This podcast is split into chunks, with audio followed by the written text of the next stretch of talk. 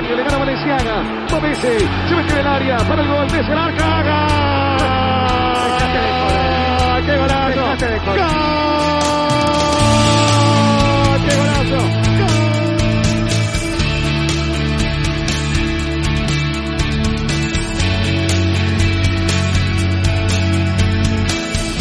Aquí arranca Team Barça.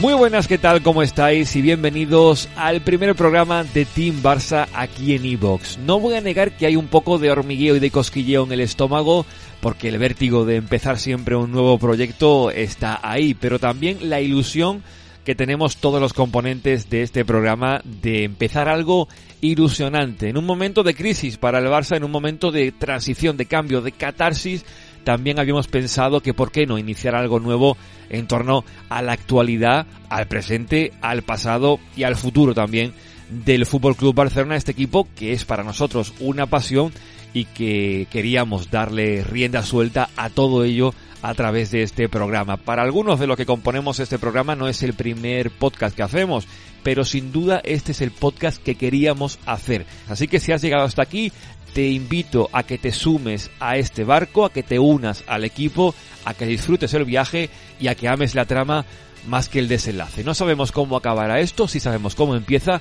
y empieza con un programa que creo os va a gustar. Así que acompañadnos, esto es Team Barça, bienvenidos y bienvenidas, lo pasaremos bien.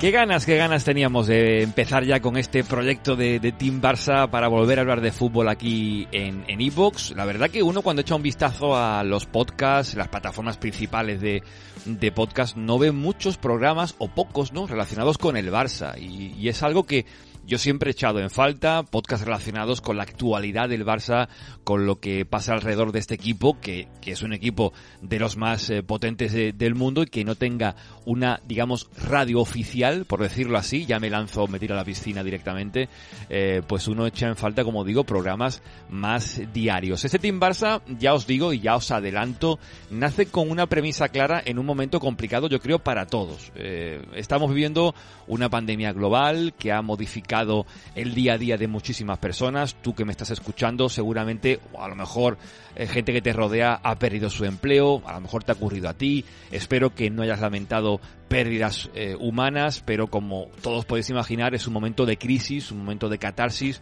un momento de, reiniciar, de empezar de cero. Y este Team Barça no es más que eso, es un comenzar un proyecto nuevo, un proyecto ilusionante, con voces eh, que serán conocidas para muchos, más que las voces, los textos de la mayoría de ellos, pero meter voces relacionadas con el Barça y con todo su entorno, opinólogos, por decirlo así, de este club que para mí son referente y tenía ganas de unirlos a todos en un programa y de ahí nace este proyecto. Yo no soy nuevo en esto, ya había hecho anteriormente Radio Guardiolato, si no lo conocéis lo podéis buscar por, por iVoox y en cualquier otra plataforma de podcasting y la verdad que tenía ganas, como digo, de empezar de nuevo y de llevar ese positivismo de alguna forma en este momento complicado en el que ahora mismo estamos cumpliendo un mes justo cuando grabamos estas palabras del 2 a 8 del Barça ante el Bayern de Múnich, vaya efeméride tan tan complicada, pero hay que seguir adelante, no queda otra y ese es el espíritu de Team Barça, seguir hacia adelante, a construir y más que a destruir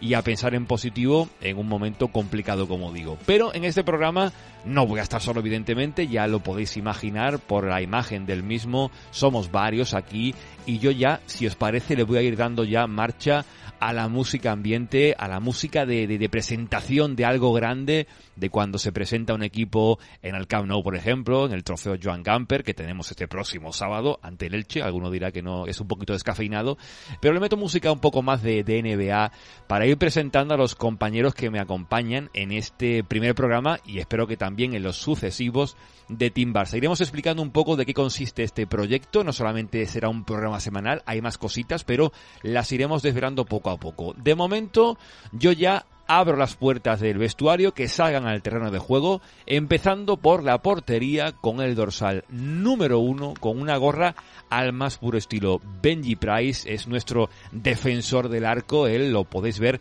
defender y en este sentido literal de la palabra las redes, porque en redes se defiende de todo el mundo mejor que nadie. Él es el amigo David Aparicio, arroba banquilleros. David, ¿cómo estamos?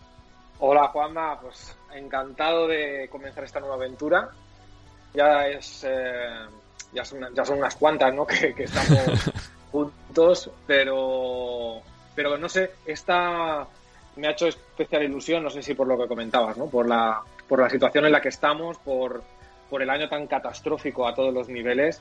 Eh, quiero, bueno, pues necesitaba de alguna manera y creo que es bueno empezar de esta manera con, con, un, con un podcast a modo terapia, ¿no? Para hmm. todo, para todo el culé después de, este año tan, tan desastroso, ¿no? Y intentar aportar nuestro punto de optimismo, porque creo que es un poco lo que debería caracterizar este programa en, el futuro, ¿no? De, ver las cosas con cierto optimismo, cierto optimismo y, y, hablar un poco de lo que nos gusta, que es el fútbol, y un poco de lo que rodea al fútbol, este, eh, este circo que hace todo mucho más divertido pues no empecemos a chuparnos las, eh, como diría el señor Lobo, y seguimos con las presentaciones porque tenemos delante de David eh, como el líder de la defensa, como el mariscal, como el Beckenbauer, en este caso más Piqué, otro que es un azote en las redes sociales, que va a estar siempre encima del atacante rival, no va a dejarlo respirar porque él vive así, es un modo superandi y nos encanta, está con nosotros aquí en Team Barça, Cantinu, que yo lo presentaré como Cantinu, y ahí se quedará. Cantinu, muy buenas. Muy buenas, Juanma y, colegas, muy buenas. No, yo, lo que, yo, yo estoy encantado. a ver, yo estaba con muchas ganicas, eh, un poco de nervios también, porque es, es un submundo nuevo. A mí se me ha abierto otro submundo, hay muchos submundos en el Barça, y este no lo tenía tan controlado. Tenía muy controlado a, David, que siempre lo tengo enfrente y me encanta eh, debatir con él. Había leído y escuchado cosas de Guardiolato, había leído algunas cositas de, de Sergi, de Juan, pero así como grupo os he descubierto ahora y estoy con, todo lo que venga a partir de ahora, empezando por hoy.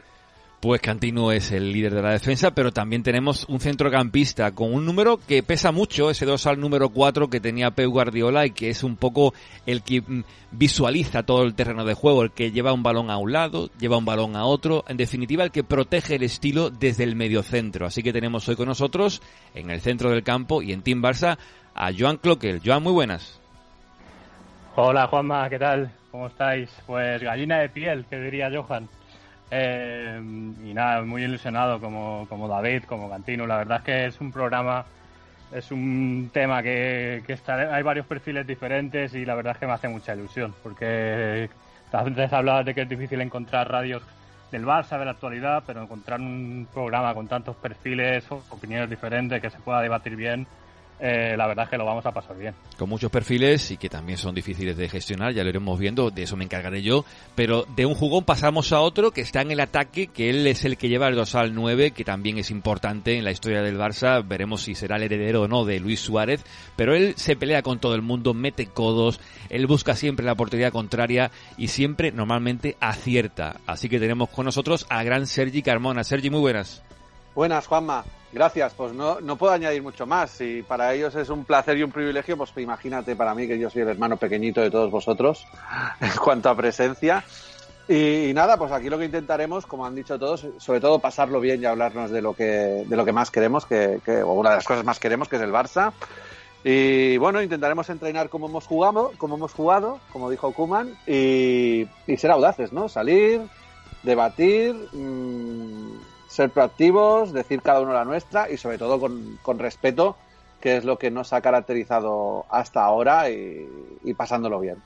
Pues esa es la clave, lo han dicho los eh, componentes de este Team Barça, yo me añado también al final, yo soy Juanma Romero, seré un poco el que intente controlar los egos de este Team Barça, que al final siempre también con tanto talento cuesta gestionarlos, pero creo que me lo pondrán fácil, como ya habéis visto, eh, así que creo que como han comentado ellos, el objetivo es pasarlo bien y yo creo que así será.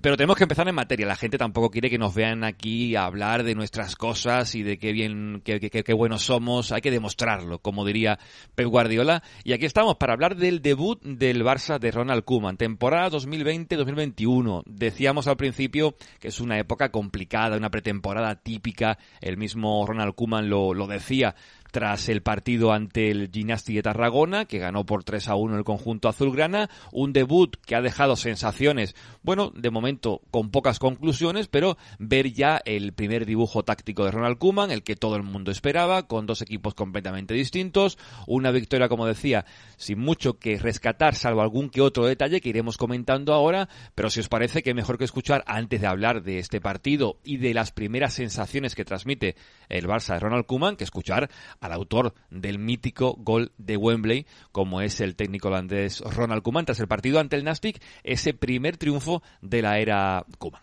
todos los eh, chicos, eh, bueno, han salido bien y yo creo que había momentos de, buena intensidad. Siempre hay cosas para mejorar, pero en general estamos eh, muy contentos con el trabajo que han, que han hecho los jugadores en la segunda semana. Llevamos dos semanas y nos faltan dos más. Sí, yo creo que es importante porque no es, una, no es una pretemporada normal de seis semanas, solo tenemos cuatro semanas y para unos jugadores solo tres o dos jugadores, que todavía no está Pjanic, entonces yo creo que es, es, complicado, pero lo único que, que, queremos hacer ahora es coger físico y sobre todo esas dos semanas que vienen, uh, hacer cosas más tácticos para, para afrontar una, una liga complicada. Una liga complicada que dice Ronald Kuman, trabajar el físico, ahora empezar con lo táctico. Lo cierto es que en el primer partido se puede decir poco del tono físico, empezó muy bien el equipo, es cierto que las piernas pesaban, pero a nivel general, empiezo contigo David, eh, primeras impresiones de este Barça Ronald Kuman, ¿qué te ha transmitido? Lo principal imagino el dibujo, ¿no?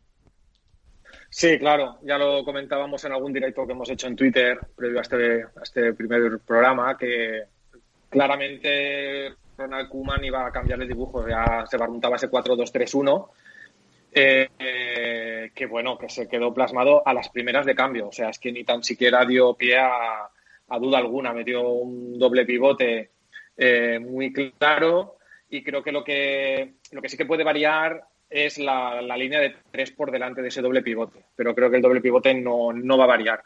Ahí en la línea de tres sí que veremos cambios. De hecho, en el partido se pudo ver eh, pues jugando. Puede, puede apostar por un fútbol más con exteriores, con, por ejemplo Dembele, que en la primera parte jugó por izquierda.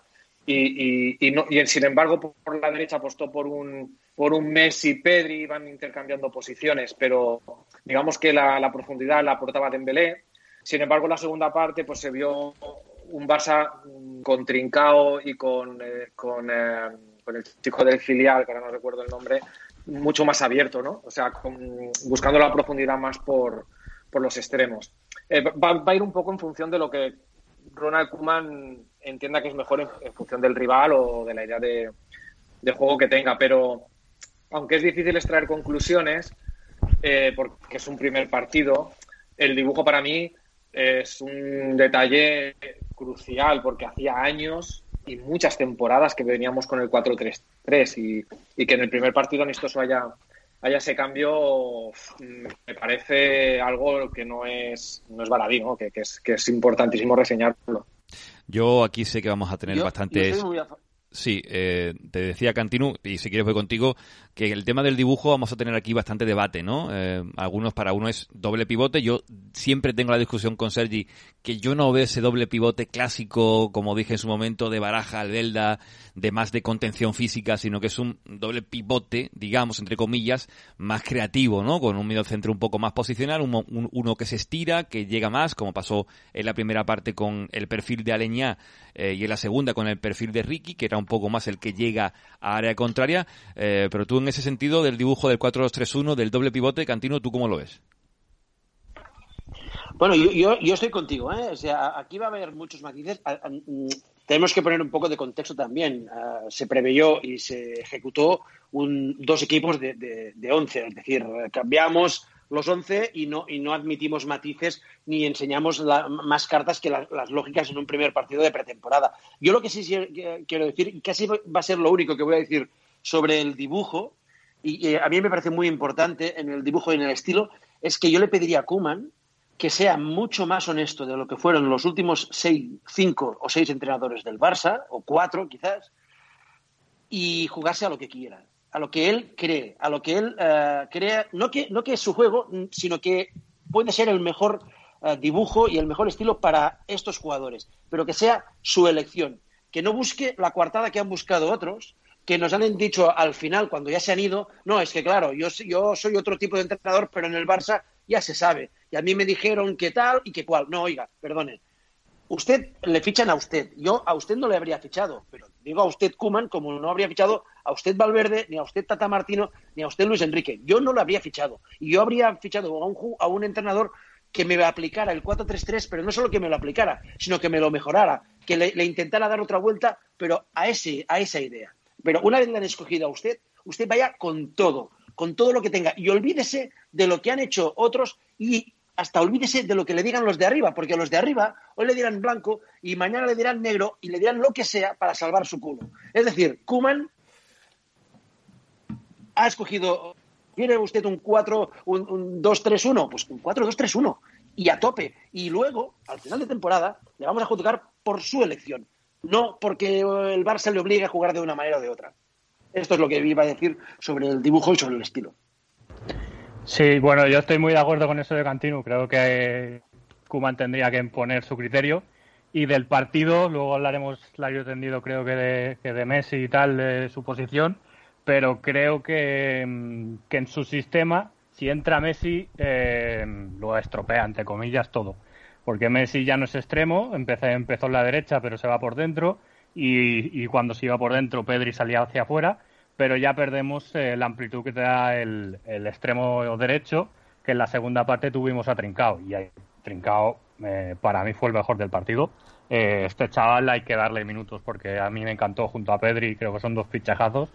Pero la, con Trincao y con Conrad en la segunda parte vimos un Barça con extremos abiertos y creo que Messi va a condicionar mucho eso. Si, si Messi no conseguimos que lo ponga arriba, eh, creo que el, el, sistema que tiene pensado con dos pivotes y extremos y media punta mmm, va a estar complicado. Espero que Kuman se imponga eso eh, porque es la única manera de sostenerse porque ahora mismo el problema que tenemos es que no tenemos laterales que es un tema que también tocaremos antes de darte paso a ti, Sergi. Eh, lo comentaba Joan y es un tema que tenemos que ya abrir directamente. El melón está abierto, en el caso de Messi, ¿no? Que decía que condiciona un contexto y es que lo condiciona siempre como no podía ser de otra forma, ¿no? En la primera parte lo veíamos jugando mm, partiendo desde la derecha, pero veíamos que Pedri le leía muy bien, ¿no? Esos intercambios de posición para compensar un poco cuando Messi caía al centro, muy inteligente Pedri en su en su movilidad, eh, pero claro, un día será el, el, que juegue Messi, jugará el equipo de una forma y cuando no esté Messi, Sergi mm, va a jugar de otra forma completamente distinta, no sé si con extremos abiertos, parece que Kuman no quiere fijar dos jugadores muy muy muy abiertos, sino que los tiende a que aparezcan por dentro, pero como decía yo si no hay laterales que aporten esa profundidad bien entendida, va a estar complicado, ¿no? Pues sí, va a ser complicado. Y yo en este, en este punto donde estamos con esta reflexión, claro, yo iría, por ejemplo, a lo que ha dicho Cantino, ¿no? Digo, ostras, pues que Kuman haga su elección. Sí, sí, ha de hacer su elección sabiendo dónde está. Estoy de acuerdo con él que se ha de olvidar de los de arriba, porque entre otras cosas los de arriba no tienen ni la más mínima idea de fútbol. Lo han demostrado con la gestión de los millones de Neymar. ¿Cómo han cubierto esa baja con los jugadores que la han cubierto y el resultado que, han dado? Entonces, de la dirección deportiva o de la vicepresidencia deportiva no te puedes fiar mucho. Entonces, Kuman ha de ser él, pero ha de ser él sabiendo dónde está y sabiendo qué es lo que ha funcionado aquí con la mayoría de gente que está dentro de la dentro de la plantilla, ¿no? Pues a los nuevos bienvenidos les explicaremos Uh, les explicaremos cómo funciona esto y los intentaremos meter dentro del sistema. Digo, pero la mayoría, que hoy en día tienes una mayoría de, del grupo que ya te ha chupado un poquito de este ADN, que, que la, palabra tan famosa, ostras, pues vamos a intentar jugar como sabemos jugar, ¿no? A mí lo del doble pivote, que tenía, como decía Juanma, esta, que me dijiste el nombre de Cleverson y dije, ostras, estoy volviendo a unas épocas, es que hace tantos años que ni me acordaba, o al ver la baraja, dije, me, ponía las manos en la cabeza, ¿no? Pero yo creía que esto del doble pivote, como mínimo aquí, eh, ostras, lo teníamos que haber superado. Te dije algo así, ¿no? Pero luego, claro, me acordé de Valverde y dije, uff, espérate, que Valverde no habrá puesto veces en paralelo a, a Busquets y a, Rati- y a Rakitic, ¿no? Y viene al hilo de, de lo que decíais, ¿no? Que hemos tenido unos entrenadores últimamente que hemos apostado por un modelo un poco así que no es bien bien lo que lo que nos ha llevado lo que nos ha llevado arriba. Ah, entonces Messi condiciona, sí. Eh, no tener a Suárez condiciona, sí. Eh, si no tuviéramos, yo qué sé, voy a dar un guiño aquí a un amigo. Si tuviéramos a Des condicionaría, sí. Pero bueno, es que tenemos lo que tenemos. Entonces, ¿cómo podemos decirnos a nosotros mismos, a Messi, que es el mejor jugador que has visto en tu vida? El mejor que vas a poder ver hoy y mañana que te estorba. Esto es un poco... Me, me suena mal, me suena mal, ¿no? Y ojalá pues que Leo se retire, yo qué sé, con 40 años, porque jugar mal a fútbol no va a jugar mal a fútbol. Y puede ser un buen mentor y, una buena, y un buen profesor para todo lo que viene por debajo. Y ojalá se retire con 40. ¿De acuerdo? Pero, ostras, mm, querer quitarlo de en medio antes de, de hora con 33, que yo veo que está bien, pues me suena, me suena raro. Entonces sí, yo le pido a Kuman que, que haga su elección, pero que haga su elección sabiendo dónde está. Ha de saber dónde está. Eh, a ver, varias cosas. Yo creo que otra cosa no, pero una de las ventajas que se va a encontrar Kuman es que eh, creo que nadie va a discutir nada de lo que pueda hacer o no hacer. Porque partimos de un escenario en el que ya los jugadores no tienen absolutamente ninguna coartada. El 2-8 les elimina cualquier coartada. Porque un 2-8 ya no es cosa de entrenador ni es cosa de tal, es cosa de jugadores. Mm, Un entrenador se puede equivocar en una alineación o se puede equivocar en un planteamiento y perder 3-1, no 2-8. Entonces, quiero decir que en ese sentido creo que Kuman sabe que tiene el respaldo incluso de la afición en cualquier decisión que tome. Incluso te diría, aunque esas, esas decisiones puedan afectar a Messi, en el sentido de que Messi a lo mejor juegue más o menos. Mm, También Messi tendrá que entender que va teniendo cierta edad y que nosotros necesitamos al mejor Messi. A lo mejor es preferible tener a Messi al 100% en 25 partidos que Messi al 70% en 38. Eh, eso sería una primera reflexión. Y creo que el Barça tiene más equipo de lo que se ha visto en los últimos meses. El problema probablemente es que no está, el equipo no está trabajado, por las razones que sean, que las hemos estado comentando todo el año, ¿no? Pero yo entiendo que hay, ha faltado un trabajo y que hay más plantilla, hay, hay más, más calidad de la que parece. Luego el tema del dibujo, que eh, es verdad que nos, hemos enfrascado un poco, y yo el primero, no debemos olvidar que al final el dibujo es un posicionamiento de los jugadores eh, relativo. Luego hay que ver eh, los roles que adapta cada uno, los movimientos, y tú puedes empezar con un 4-2-3-1 que se convierte en un 4-4-2 en fase defensiva, y luego en fase ofen- ofensiva se te puede transformar en un tre- en un 3-4-3, en fin. Habrá que ver qué variables aporta, aporta y qué matices aporta Kuman. Eh, pero que tampoco no creo que nos debamos de fijar demasiado en, en que sea tremendo, es, es significativo. Para mí es significativo porque de alguna manera se crean dos bloques dentro del equipo, algo que hasta ahora no habíamos visto, que es un bloque defensivo y un bloque ofensivo, ¿no? Y dos, y dos en medio. Entonces aquí la clave va a estar en que Kuman sea capaz de que el equipo sea corto, ¿vale? Esto es, esto es el primer, la primera reflexión que yo llego. Y para eso tienes que conseguir que un jugador como Messi, por ejemplo, se implique a nivel defensivo. Y si no lo hace, que el equipo esté muy bien trabajado. Eh, y que tenga los mecanismos muy bien cogidos. O sea, es que, que- porque si no, sí que podemos, sí que el Barça puede tener problemas. Luego también no hay que olvidar que hablamos de un doble pivote, que me estabais dando algunos nombres, hablamos de un doble pivote que puede ser perfectamente eh, De Jong, Ricky Puig, o De Jong, eh, Pjanic, o, Busquets, mm, Aleñá. A ver, estamos hablando de, de jugadores con muchísima calidad. Y luego por delante, estoy de acuerdo con Joan que el, el que Trincao me encantó, es un futbolista un descaro y con una calidad brutal. Pero a mí realmente el jugador que me, que me encendió, por así decirlo, y dije, esto es lo que yo quería ver de este jugador, es Coutinho. Para mí es diferencial. Y aquí es donde se va a ver el principal problema con, el que se va a encontrar Puman. Y es que ahora mismo el equipo lo que pide es a Coutinho de media punta y a Messi de falso 9, porque Griezmann ni la olió. Seguíamos, seguimos en la misma dinámica que, que el curso pasado. Por la razón que sea, Griezmann es indetectable para sus compañeros en esa posición. Y el problema que yo le veo es que Coutinho en la posición de media punta me parece una burrada de jugador. Mucho mejor que Griezmann. Y ese creo que va a ser uno de los principales problemas que se va a encontrar eh, eh, en el vestuario más que, más que Messi. Mm, Coutinho, que tú lo decías, ¿no? Jugó media punta la segunda mitad. En la primera, esa posición por delante del, insisto, entrecomillado, ¿eh? doble pivote.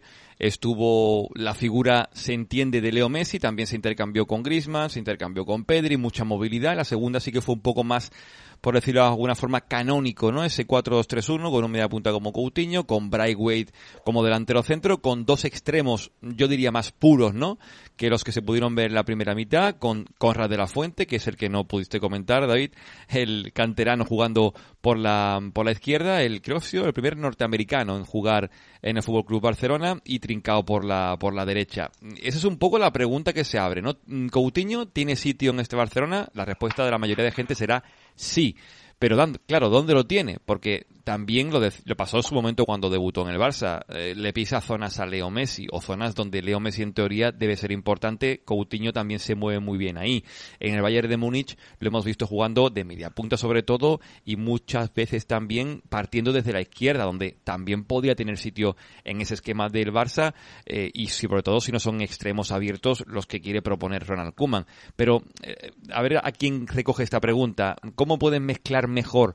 Decía David lo de Messi de falso 9 y Coutinho de media punta, pero ¿cómo mezclan mejor o cómo pueden mezclar mejor Coutinho y Messi? Bueno, yo estoy muy de acuerdo en lo, de, lo que ha hecho David. Yo creo que Coutinho tiene que ser el jugador de media punta, que tenga dos mediocentros por detrás y, ser el, el, último pase, el que dé el, el pase preciso, que es lo que sabe hacer muy bien, y tanto eso como el disparo desde fuera del área, que tiene un disparo potentísimo y, colocadísimo además. Yo creo que tiene que jugar por allí y, lo que hablamos. Yo creo que Messi tiene que ser ya la guinda del, pastel, tiene que estar arriba. Hasta ahora creo que no lo podía hacer porque no tenía jugadores que le llevaran el balón en condiciones arriba. Pero ahora está De Jong, que está Ricky, estará Piani que lo presentan mañana y que es, bueno, es un jugón que no tenemos que descubrirlo ahora. Tendrá Coutinho, eh, si Coutinho está de media punta, pues Griezmann incluso puede jugar en, en extremo derecho metiéndose para adentro. Tendrá un montón de jugadores para que Messi se dedique a finalizar, que es que lo que sabe hacer. Yo creo que tiene que hacer eso. Eh, además, no hay, no hay un trabajo defensivo para él, porque estando allá arriba, pues presionan los tres que tiene atrás. Y yo creo que tiene que hacer esa función, yo creo. Y aparte de esa, pues eh, aclimatar a los jóvenes. Eh, sobre todo a Ansu, que no lo vimos el otro día, pero yo creo que tiene que ser titular en mm. este Barça, en el extremo izquierdo, porque es que en el partido de España, eh, bueno, fue como el, el famoso partido ese del Gamper de Messi, que es ese partido que dices, ¡pam!, eh, a dar el golpe sobre la mesa, y, Ansu lo da, y yo creo que tiene que ser titular, y pero a partir de ahí, pues aclimatar a Ansu, a Drincao, a Pedri, a todos estos jugadores que son el futuro del Barça ahora mismo, más Ricky.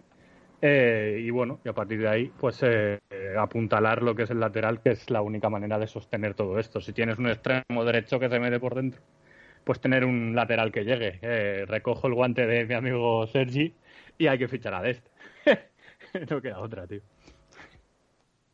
Es que no queda otra, sí. Desde, en, el, en el Barça es que está cantado desde hace tiempo. No, no se entiende la, eh, el absoluto inmovilismo que hay eh, hacia este tema, hasta el tema de Dest y hacia el de cualquier otro lateral. Tampoco se fue para Angelillo, nada. O sea, está la cosa parada en el, en el sitio que más lo necesitamos. Estoy muy de acuerdo en vosotros, con vosotros en Messi y estoy muy, muy desacuerdo pero en cambio estoy, o sea, pagaría por, porque tuvieseis razón con Coutinho. O sea, yo no lo veo. pero no lo veo uh, por el 50% de lo que dice Joan. No lo veo por, por, juego, sí lo veo por gol. Es decir, Coutinho, si, si tiene que funcionar en su segunda etapa en el Barça, yo creo que tiene que ser a partir del gol. Tiene que crecer a partir del gol. Porque el juego, que lo tiene, para mí, en el Bar, para el Barça, creo que no tiene ni el juego ni el espacio, creo. Y, insisto, estoy, estaría encantado de equivocarme. En el tema de Messi sí es cierto que si Kuman le quiere dar eh, otra velocidad, otra idea, pero sobre, sobre todo otra velocidad al Barça, eh, Messi se tiene que circunscribir en el, lo más cerca posible de, la portería y aprovechar que el ritmo lo pongan otros, aunque el fútbol lo siga poniendo él y el gol también. Y yo no entendería un, un, Barça, no por lo que vimos el otro día, que al fin y al cabo no dejan de ser 45 minutos contra el Nastic y el primer partido de la temporada o los primeros 45 minutos de la temporada para cada jugador. Pero por lo que han ido enseñando en los últimos meses y por un, digamos, proyecto de club, no entendería un once del Barça sin Ansu Fati y sin Trincao. No por nada, sino porque del Barça tenemos el presente, que es Messi, y tenemos que abrirnos al futuro. Y ahora mismo me cuesta mucho imaginar que el futuro del Barça sean los de los 400 millones. Me cuesta mucho imaginar a Coutinho, me cuesta mucho imaginar a Dembélé y me cuesta mucho imaginar a Griezmann. Y sería, sería fabuloso para el Barça que yo estuviese equivocado y que, y que Banqui y, Joan y compañía tuviese razón con estos, porque es que eh, sería la manera de eh, dejar de, palmar muchos millones y, y, unos cuantos años, porque ya no son los 400 millones. El drama con, con estos jugadores, sobre todo con Griezmann, es que vienen unos contratos, eh, unos años de contratos muy, muy difíciles de, asumir. A ver, em, para, ir cogiendo ideas de lo que vamos diciendo, eh, yo os voy a hacer una pregunta. Eh, vosotros, si, en la época de Guardiola, un día se le cruzan los cables y hace, se va a jugar un partido de Copa Europa a campo, a campo fuera, ¿eh? Y se pone en 4-2-3-1, ¿a vosotros qué, os diría esa, esa alineación? Cambia el 4-3-3 por 4-2-3-1. Vamos a asumir que lo dice eso. Pues que, que no cambia, que, se traiciona. ¿eh? Como hecho puntual, ¿eh? Sí, sí, como, hecho puntual, como hecho puntual. ha hecho cosas por el estilo y la hizo con, el Barça. Que, cambia, que cambia. Cambia un 4-4-2. Ha cambiado varias veces. Claro, cuando tú cambias el sistema, tú estás lanzando un mensaje, ¿de acuerdo? Estás lanzando un mensaje al otro equipo de decir, bueno, pues tú tienes estas armas que son tus fuertes, pues yo te voy a intentar contrarrestar por aquí. Que tú lo hagas de forma puntual, tú estás lanzando un mensaje. Cuando tú, voy a hacer cada vez que lo digáis, voy a hacer pi para que os escuchéis, porque todos, o la mayoría de vosotros habéis dicho dos medios centros.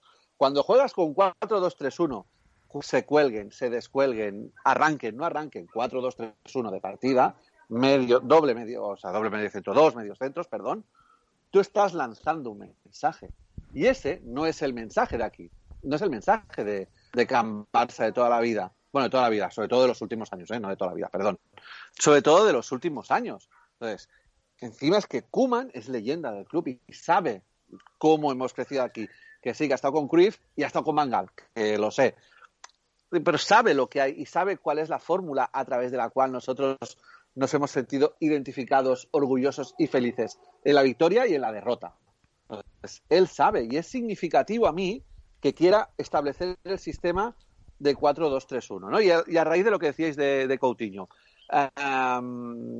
entiendo por la situación actual, por el mercado, las fechas, Mm, las millonadas que te piden, la poca oferta de jugadores que pueden haber para venir a un nivel Barça, que no fichemos un 9. Yo lo entiendo y entiendo que ese es el mejor sitio para poner a Messi. Yo lo entiendo. Digo, pero lo que no entendería entonces es que si decides poner a Messi de, de falso 9, juegues un 4-2-3-1. Porque precisamente lo que nos daba Messi de falso 9 no era estar de espaldas pidiendo el valor, que es su, que es su virtud, sino que era bajar un poquito a la espalda del mediocampista, del tapón del otro equipo, y crear la superioridad ahí. Claro, si bajas en un 4-2-3-1, lo que se va a dar es de frente, voy a decir el que habéis dicho, Coutinho, pues se daría de frente con Coutinho. Un Coutinho que si yo recuerdo cuando lo fichamos del Liverpool, precisamente donde no jugaba era ahí.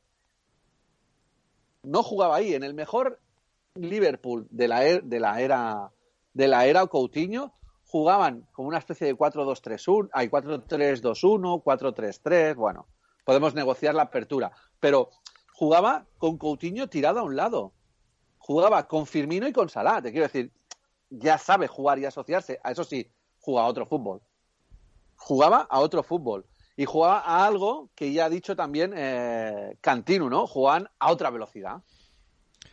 A otra velocidad. Entonces, lo que hay que hacer es es ajustar este Lego, estas piezas, para poder dar cabida a lo que tenga calidad, ¿no? Y yo soy el primero que está encantado con que juegue Trincao eh, juegue Pedri y juegue Ricky yo y Ansu. Faltaría más. Yo estoy encantado, pero bueno, al fin y al cabo esto es un deporte donde juegan 11, tienes que poner a 11 que rindan, ¿de acuerdo? Y a 11 que te rindan hoy, porque tal como hemos dicho en algunos directos, no hay tan mala plantilla, no es un desastre lo que tenemos en la casa, nada por el estilo. Tenemos muy, muy buenos jugadores y coincido con vosotros que los laterales, pues es algo que podemos mirar y sobre todo un central más, pues es algo que y un central contrastado. Es algo que podemos mirar.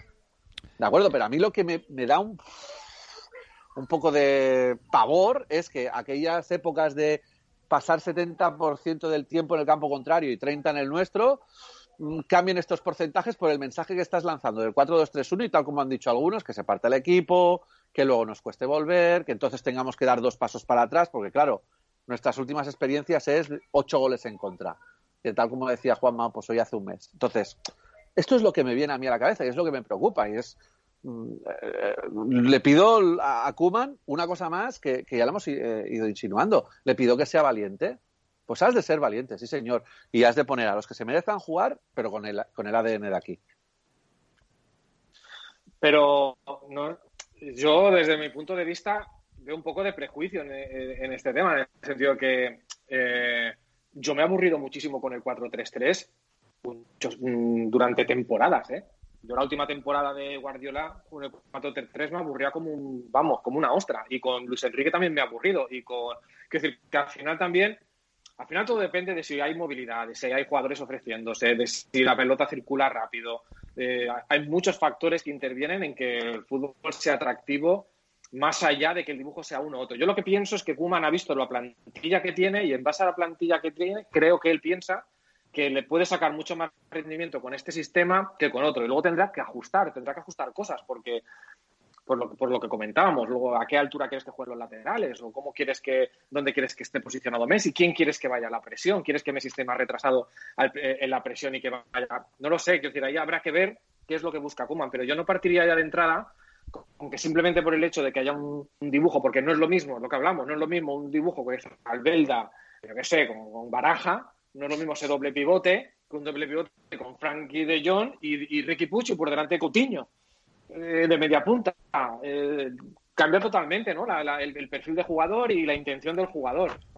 Eh, yo creo que tenemos que... Y luego yo creo que Kuman lo que, ha, lo que se ha dado cuenta es que tiene un equipo destruido, a todos los niveles y lo que quiere empezar es a construirlo desde atrás, darle al equipo una seguridad defensiva. De hecho, el otro día se veía que el Barça normalmente siempre dejaba eh, cinco o seis jugadores por detrás del balón para que no les pillaran contras y aún así le pillaron alguna porque el equipo todavía tiene que, coger mecanismos. Pero yo entiendo que lo primero que va a intentar hacer Kuman es que el equipo sea sólido, que sea un equipo coral, que sea un equipo corto.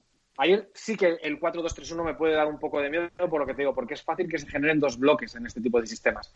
Pero no creo que tengamos que tener prejuicios en cuanto al dibujo. Creo que tenemos que darle una oportunidad porque, porque es lo que te digo, porque creo que ha habido Barças buenísimos con el 4-3-3, espectaculares, el mejor de la historia probablemente, pero también los ha habido muy aburridos. ¿eh?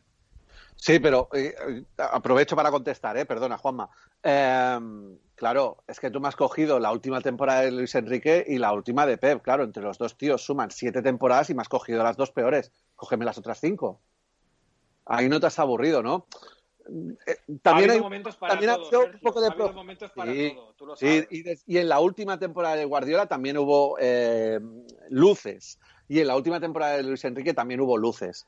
Pero te quiero decir que también en ese momento de, prejuicio, también lo tenemos todos, no nos libramos nadie. Y yo entiendo que estas últimas experiencias pues te hayan dejado un mal sabor de boca, pero es que fueron muchos años disfrutando. Y a mí lo que me dices tú, en cuanto al equipo corto, y por eso quiere hacer el 4-2-3-1 eh, para darle empaque, a mí lo que me da miedo es que cuando vea que esto se parte y de que cambiar esta dinámica pues no va a ser fácil, no va a ser sencillo, va a requerir de tiempo, es que de lo que te he dicho, un paso atrás de un paso atrás y tire al equipo un paso hacia atrás. Y es lo que, y es lo que, ostras, pues me fallaría como, como planteamiento Barça, ¿no? Y evidentemente estoy contigo, a este entrenador y a todos los entrenadores hay que darles una oportunidad y apoyarlos. Sí. Pues son muchas incógnitas las que tenemos abiertas sin duda después de un partido. En ojo que llevamos ya media hora hablando y hemos visto un partido que es el primero de la pretemporada atípica, como decía Ronald Koeman, la que estamos viviendo, y también vio ese partido un, un, invitado, el primer invitado de honor en este Team Barça y teníamos que tenerlo a él porque para mí es uno de los mejores analistas, y no el mejor, eh, mejorando lo presente. ¿eh? Eh, en clave Barça eres Albert Moren con su blog eh, o web en un momento dado, eumd.es, que también comienza temporada precisamente hoy, día 14 de septiembre. Nos hemos puesto de acuerdo, el dorsal o el número 14, la verdad que nos traía buenos recuerdos, no solamente que sea un mes después del 2 a 8, también hay buenos recuerdos con el número 14 y como digo, Albert Moren se pasa por este Team Barça para darnos su visión de este comienzo de la era Ronald Koeman. Ya está llevando artículos en su página web que, insisto, tenéis que visitarla en Twitter EUMD porque es un crack y ha querido pasarse por Team Barça para darnos su opinión de este inicio de la era Ronald Koeman. ¿Qué tal chicos? ¿Cómo estáis? Bueno, enhorabuena por esta nueva aventura, por este Team Barça. Evidentemente un saludo para toda la audiencia que lo esté escuchando ahora y por mi parte, como es lógico, un placer enorme estar también hoy con vosotros en esta fecha especial, en esta fecha tan, tan de debuts, ¿no? Porque además del vuestro tuvimos el del Barça de Kuman, que es verdad que en un primer partido de pretemporada no da para sacar muchas conclusiones, pero sí para intentar buscar alguna pista sobre las intenciones que pueda tener el entrenador de cara a este año. En este sentido, era interesante descubrir un poco el dibujo y yo creo que en esto Kuman fue bastante claro con ese mediocampo tan habitual en él, que no es tanto de situar a un centrocampista más retrasado y dos por delante, digamos un medio centro y dos interiores, sino que Ronald muchas veces prefiere tener dos jugadores por detrás y uno por delante, y eso es un poco lo que planteó. Yo tengo la sensación que probablemente pensando mucho en cómo potenciar a De Jong, que es un jugador que él, que él conoce muy bien. De todos modos, sí que es verdad que uno de esos dos centrocampistas más retrasados tuvo, algo más de, libertad para llegar, para desmarcarse hacia arriba y moverse por delante del, balón. Alañá desde la izquierda en el primer tiempo, Ricky Puig un poco más desde la derecha en el segundo. Y esa figura un poco combinándose con, con el mediapunta, llamémosle así, ese jugador, ese, ese centrocampista más, más adelantado. Hay otro nombre interesante que comentar, seguramente lo tendréis todos en la punta de la lengua, sea también el, de Pedri, por su actuación, porque es verdad que, jugó muy bien y dejó un poco esa sensación de que a poco que lo pongan va a ser complicado sacarlo de ahí. Y además porque yo creo que tuvo un rol como centrocampista adelantado un poco diferente, un poco especial. El Barça empezó jugando con Messi partiendo desde la banda derecha y sabemos que cuando eso pasa el Barça en realidad no tiene a Messi en la banda derecha porque la tendencia de Leo es mucho más interior. Y ahí muchas veces sí que vimos a, Pedri encargándose de ocupar ese costado derecho, ese extremo, por, lo podemos llamar así, rellenando un poco la, zona que Messi desocupaba yéndose hacia el centro.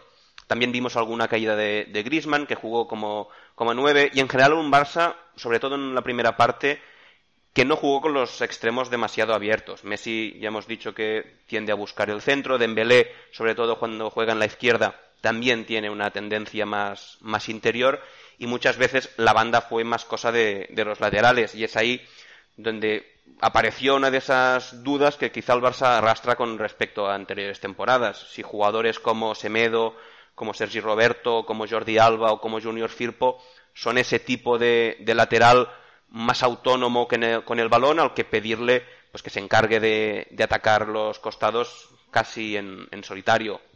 En todo caso, una primera prueba y a la espera de, más partidos para poder tener un poco más, más pistas o las ideas algo más claras de lo que puede ser este nuevo Barça, que en todo caso nace en un contexto bastante complicado, eso no se le escapa a nadie, porque por un lado tenemos que los últimos años del conjunto azulgrana pues parecen indicar la necesidad casi casi urgente de cierta reconstrucción, de, cierta renovación a medio y largo plazo, pero es que parece la tormenta perfecta porque justo cae en un, en un año, en un mercado que por toda la, la cuestión de la pandemia pues es la que es y tiene las complejidades que tiene para los equipos.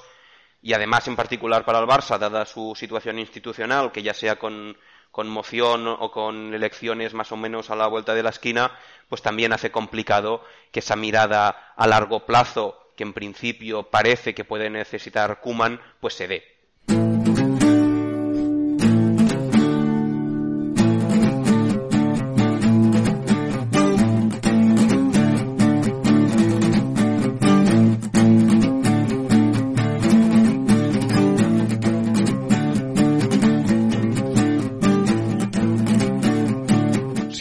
Grande Albert Morén, al que escuchamos siempre con muchísima atención porque sabe mucho de, del Barça, lo ve continuamente, lo analiza como nadie, escribe artículos que son espectaculares y habéis escuchado su análisis de estos primeros pasos del Barça de Ronald Koeman. Yo me quedo con lo que ha comentado Albert acerca de Pedri, ¿no? Un jugador que, como decía él, y me parece una apuesta bastante firme de, Albert, eh, de que va a ser complicado sacarlo del 11 si, si finalmente entra un jugador distinto, un jugador muy inteligente, con mucha movilidad. Yo no sé cómo lo visteis su primera mitad, a mí me encantó el desparpajo, teniendo apenas 17 años, cómo buscó asociarse con Messi, cómo leyó, evidentemente también con indicaciones de Kuma, de ocupar las zonas que Leo abandonaba, teniendo que estirar cuando tocaba, apareciendo por dentro, moviéndose mucho por los espacios a la espalda de del centro del campo rival. A mí me encantó Pedri, lo comentaba al ver, yo no sé cómo lo habéis visto vosotros, pero es un jugador muy, muy, muy interesante. A mí me flipó, a mí me flipó, sí, sí, como dice Albert, eh, no sé, un chaval de 16 años que coja ahí en su debut en el Barça, en el Barça de Kuman, eh, coja y, desde el medio del campo sea, sepa perfectamente leer al mejor jugador del mundo y complementar los, los, movimientos que hace él, a mí me parece brutal y además con el balón tiene una técnica exquisita y, y este chaval hay que, hay que ponerlo, hay que darle minutos, no meterle la presión, la presión que la tienen otros, pero, pero tiene que jugar mucho, jugar mucho porque entiende el juego y, es una pasada el jugador. Uh, yo, a mí me parece que el culé mmm, no quería ver a, a Juli, sino que quería ver a, a, Messi, que el culé no quería ver a Van Bommel, sino que quería ver a Iniesta, y el culé estaba harto de ver a Rakitic y a Arturo Vidal. El culé desde hace ya tiempo quería ver a Ricky primero, y desde el otro día el culé sabe que quiere ver a Pedri. Quiere ver a Pedri porque es un elegido. Y, ya, lo, dirá el, partido, el rival, el fútbol en definitiva, si se tiene que guardar a Pedri uh, un, poquito con sus 17 años o si estamos ante otro Ansu Fati en otra porción de, del, campo, del campo. Uno ve a Pedri con la pelota, lo que decía Joan, uno ve a Pedri con la pelota y se imagina que tenía espacio en el eh, sitio en el Barça de, Guardiola y que habría tenido el año pasado espacio en el Ajax de, de, de. Uh, y los dos equipos jugaban a cosas diferentes, aunque buscasen lo mismo. Uh, a mí me parece que es un elegido y, que hay que mimarlo, pero que mimarlo no, no quiere decir sentarlo y que, y que, mire cómo juegan los otros. Mimarlo quiere decir que tiene que, ir entrando y que el Barça, que delante suyo ahora tenga a Pjanic, uh, Ricky y De Jong, ya es mejor que, que tenga delante suyo a Rakitic y a, Arturo Vidal. En eso, solo con eso, el Barça ya es mejor que el del año pasado. Desde luego, creo que tanto había muchas, mucha expectación por el debut tanto de, de Trincao como de, como de Pedri. Pedri ya lo veníamos siguiendo mucho de las, de, de las sobre todo de la, de la selección española.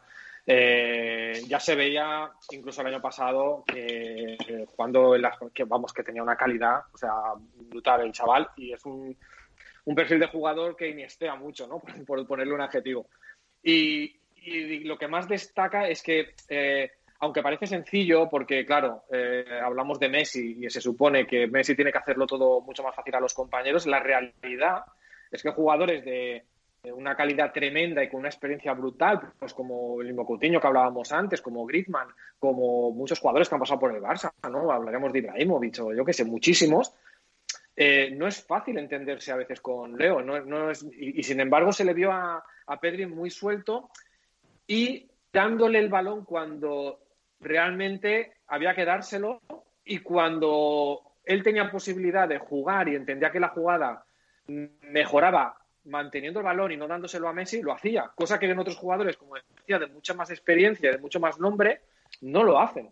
Y eso es lo que más destaco yo de, de Pedri, ¿no? Su, su, su, capacidad, su buena toma de decisiones. Eso para un chaval de 17 años eh, me parece muy, muy reseñable, ¿no? Y a mí de Trincao me, me gustó muchísimo la, la, elegancia en cada una de sus acciones. eh, el buen manejo que tenía de las dos piernas eh, y lo vertical, ¿no? Lo vertical que es. Y, y, y, bueno, y una calidad y un toque que tiene espectacular.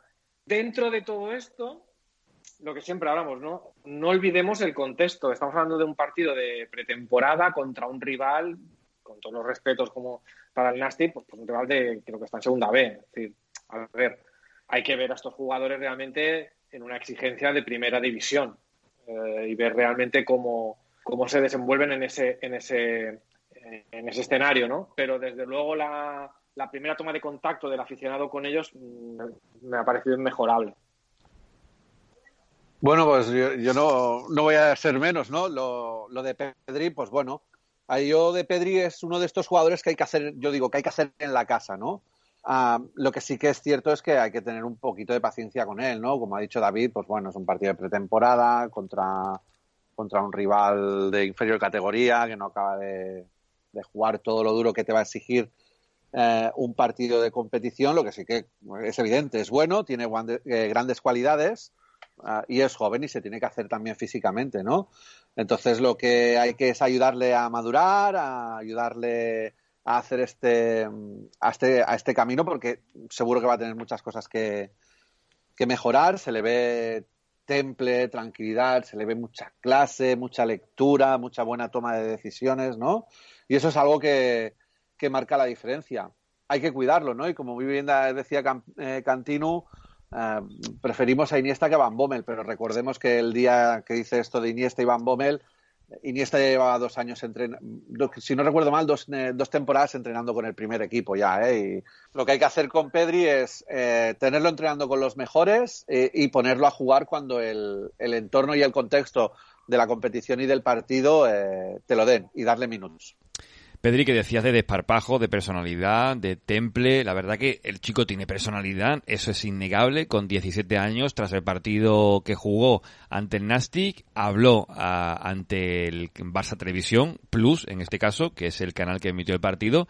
Y esto comentaba Pedri, que siempre cuenta cositas y explicaba lo que le pidió Kuman y también cómo sabía perfectamente lo que tenía que hacer eh, en esa jugada del gol de Dembélé. Sabía que de segunda línea llegaba siempre gente y él la dejó pasar como si tal cosa. Esto decía Pedri.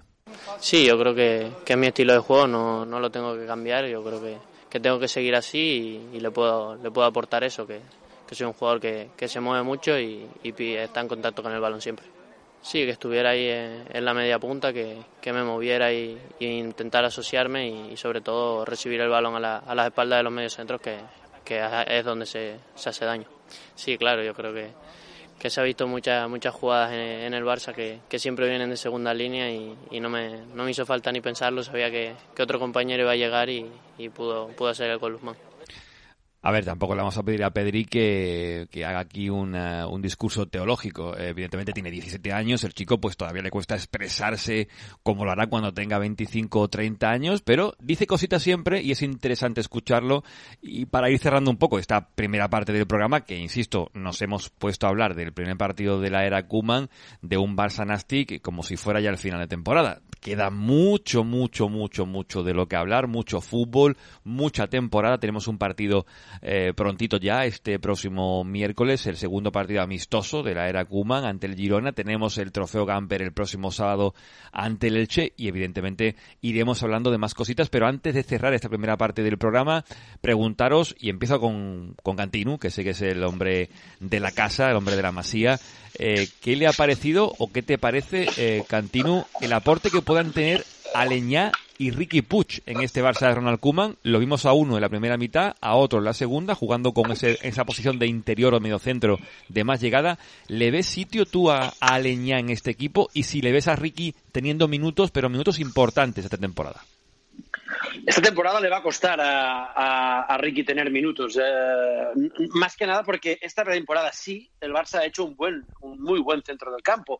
La llegada de, de Kuman significa un fichaje importante, que es el de, el de Frankie de Jong. A, los últimos meses de temporada empezaba a salir cada día más gente que dudaba de Frankie de Jong. Bueno, pues uh, Kuman no duda con Frankie y, y, Frankie va a ser su hombre en la media. Uh, con, con, con, el fichaje de Pjanic ya tienes dos fichajes, ¿eh? el de De Jong, que entra con fuerza, y Pjanic, que viene para jugar. Uh, Pjanic no es un André Gómez, Pjanic no es un Arda Turán, Pjanic no viene a rellenar el banquillo, Pjanic viene a jugar. En cambio, a Sergio Roberto, por ejemplo, si no fuese, si no tuviésemos eh, tan mala pata fichando laterales, eh, o el mismo Aleña, son, dan el perfil perfecto de jugadores para la suplencia del Barça que cuando salen están para que el equipo no lo note, para que el juego. Estos son los que Ramón Besa dice que saben eh, solfeo.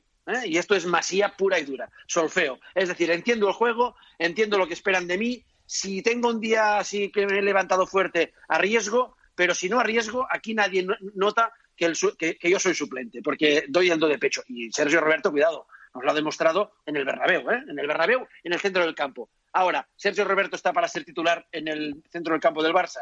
Pues yo creo que no, ni hoy ni mañana. ¿Está preparado eh, Aleñá para ser titular en el centro del campo del Barça? Yo creo que no lo veremos. ¿Puede ser Ricky Puig titular en el centro del campo del Barça? Este año no, pero en el futuro yo creo que el Barça pasa por Ricky Puig. Sí, bueno, Ricky tiene que tener muchos minutos. Yo estoy totalmente de acuerdo con todo el mundo que lo dice. Eh, pero sí que creo que, como dice Cantino, Pjanic ha venido para ser titular. Y además es que creo que lo debería ser junto a De Jong. Son los dos eh, fichajes eh, de este año que deberían ser titulares. Eh, de Jong, que es mucho más profundo, puede llegar mucho más. Y Pjanic, que sea más medio centro de base, genere eh, pase corto y sobre todo el pase largo, que tiene un pase largo muy bueno. Eh, y, de suplentes, eh, Ricky Pucci, Ricky Pucci, Aleñá, y ahora me falta uno que no me sale. Ah, y Busquets, claro. Vale. Eh, lo de Aleñá sí que quiero puntualizar, porque el otro día lo hablaba con el Deu por, por Twitter y me, me propuso una idea que la verdad es que me gustó mucho. Eh, por, por la falta de laterales, igual que Cantín lo ha dicho ahora que Sergi Roberto pues en el medio de campo pues no tendría sitio, eh, pero que entiende muy bien el juego, el solfeo que dice Ramón Besa, pues a Leñá también. Y yo creo que si tuviéramos un lateral derecho profundo, podríamos tener a Leñá de, lateral izquierdo, que tipo eh, para, tener más balón y poder defender mejor. Eh, con balón siempre, en lugar de tener un lateral profundo como Jordi Alba, que te condiciona al extremo y, y no te acaba nunca de llegar a tope. Eh, ¿Qué es lo- Joan, qué es lo que te daría- Yo lo, yo lo intentaría, por lo menos. Per- Perdona, Joan, que es, eh, esto que dices de, de que, te di- que hablasteis con el Deu de, de Aleñá, es lo que te daría Cucurella si te lo hubieses quedado. También, sí, sí, también. O Grimaldo. Bueno, esto ya es para nota.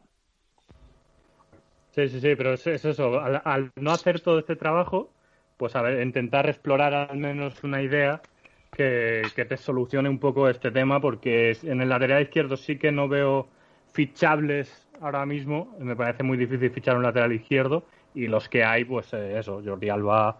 eh, yo creo que no está y Junior pues no entiende el juego igual que Semedo, por ejemplo.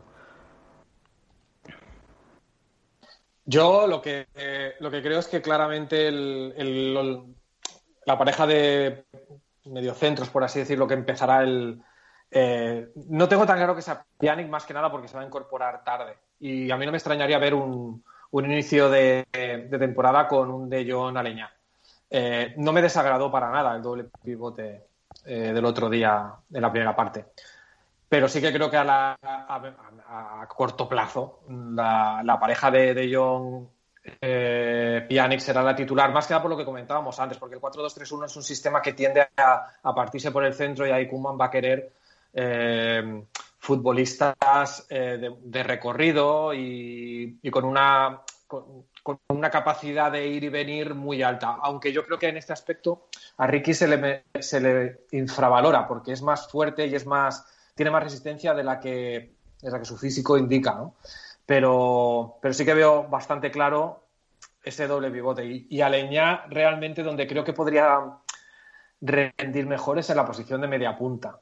En esa posición de media punta que comentábamos antes que podría estar, que yo creo que va a ser para Coutinho, pues ahí Aleñá podría ser un relevo interesante si queremos mantener a Messi en la, en la punta de ataque. Eh, bueno, eh, y luego está todo el tema de Ansu Fati y tal, que eso ya lo, comentaremos, ¿no? Eh, también Messi puede jugar de media punta. Es decir, ahí va a haber bastantes... Ahí va a haber una pelea interesante y una, competi- una va a haber mucha competencia interna dentro de- del equipo para esos puestos, ¿no? Eh, y porque no, no hay mucho... No va a y también va a depender un poco de lo que quiera Kuman, es lo que hablábamos antes. Queremos esa línea de tres por delante del doble pivote, que sea una línea mm, muy abierta, queremos que sea más tres interiores por delante de los dos mediocentros. Bueno, esto habrá que, habrá que esperar un poco, como, como decía antes Albert, eh, a ver los próximos partidos, hacia dónde va. Pues lo dicho, muchas preguntas todavía, muchas incógnitas de cómo va a ir evolucionando este Barça de Ronald Koeman. El dibujo parece ya claro, tienen que entrar jugadores, a ver cuándo empieza a jugar ya eh, Pjanic, tiene que también llegar a Ansu. El primer partido, recordemos, de Liga será el 27 de septiembre en casa ante el Villarreal a las 5 de la tarde, porque los dos primeros partidos, por el tema de que Barça jugó Champions League, se han tenido que posponer hasta enero ante el Elche, que se jugará, eso sí, en el trofeo Joan Gamper y ante el Athletic Club de Bilbao. Pero como digo, esto ha sido una primera toma de contacto. Había que hacerla aquí en Team Barça, es el primer programa y el primer partido del Barça de Ronald Koeman, pues tenía que abrirlo. Así que lo hemos, creo, comentado por encima. Tampoco queríamos extendernos como si de un cirujano se tratase, pero creo que ha quedado bastante bien para abrir boca de lo que es la temporada. Y como digo, hablaremos eh, ya de los siguientes partidos en otros programas y ya si queréis lo puedo ir contando. Esto será un programa semanal, pero habrá también programas un poquito más cortitos que se llamarán, como su propio nombre indica, cortita y al pie, y otros que serán orientados más a entrevistas cuyo nombre será Tiki Taka, todos con conceptos bastante reconocibles, y un programa que no voy a desvelar que contendrá un poco más de lo ya vivido, del pasado del Fútbol Club Barcelona, jugadores, equipos, temporadas un programa muy especial que eh, vendrá en el futuro y que le tengo depositada mucha ilusión, pero de momento nos quedamos con esta primera parte de Team Barça, programa número uno. Hacemos un pequeño alto y a la vuelta tenemos un tema un poquito más denso, más profundo, de algo que está también en la boca de todo el mundo en estos días, que dentro de poco tiene una fecha muy concreta para ver si han recogido las firmas necesarias. Ya sabéis por dónde voy. Hacemos una pequeña pausa y seguimos en Team Barça.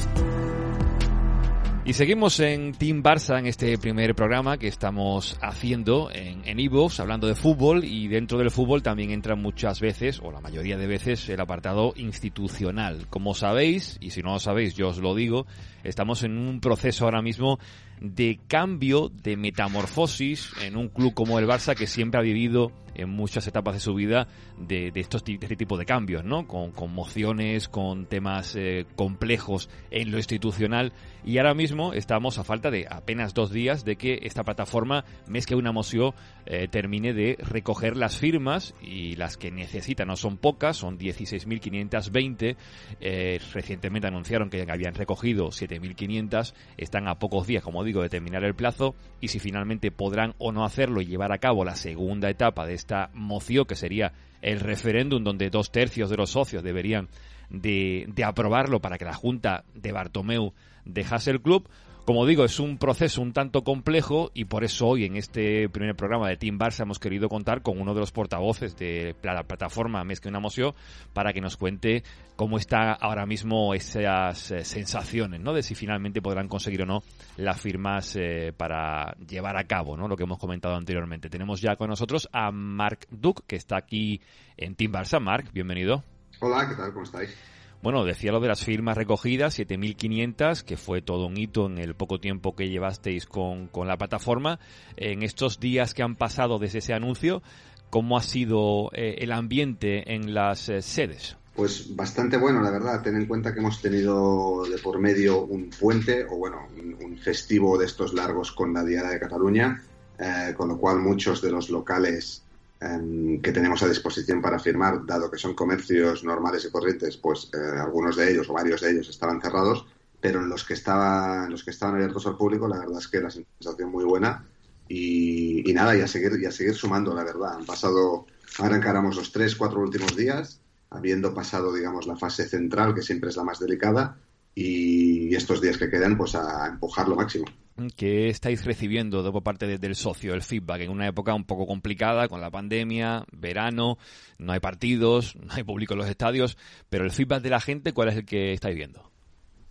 Pues es como dices, la verdad, al final no tenemos partidos, eh, finales de agosto, principios de septiembre, uh, el socio eh, prácticamente no está en su sitio porque está volviendo de vacaciones, etcétera, pero por lo general el feedback es muy bueno. Hay, hay muchísima gente eh, casi te diría que hay muchísima, muchísima gente que tiene ganas de acabar con esta junta, pero que no tantísima gente es socia del Barça.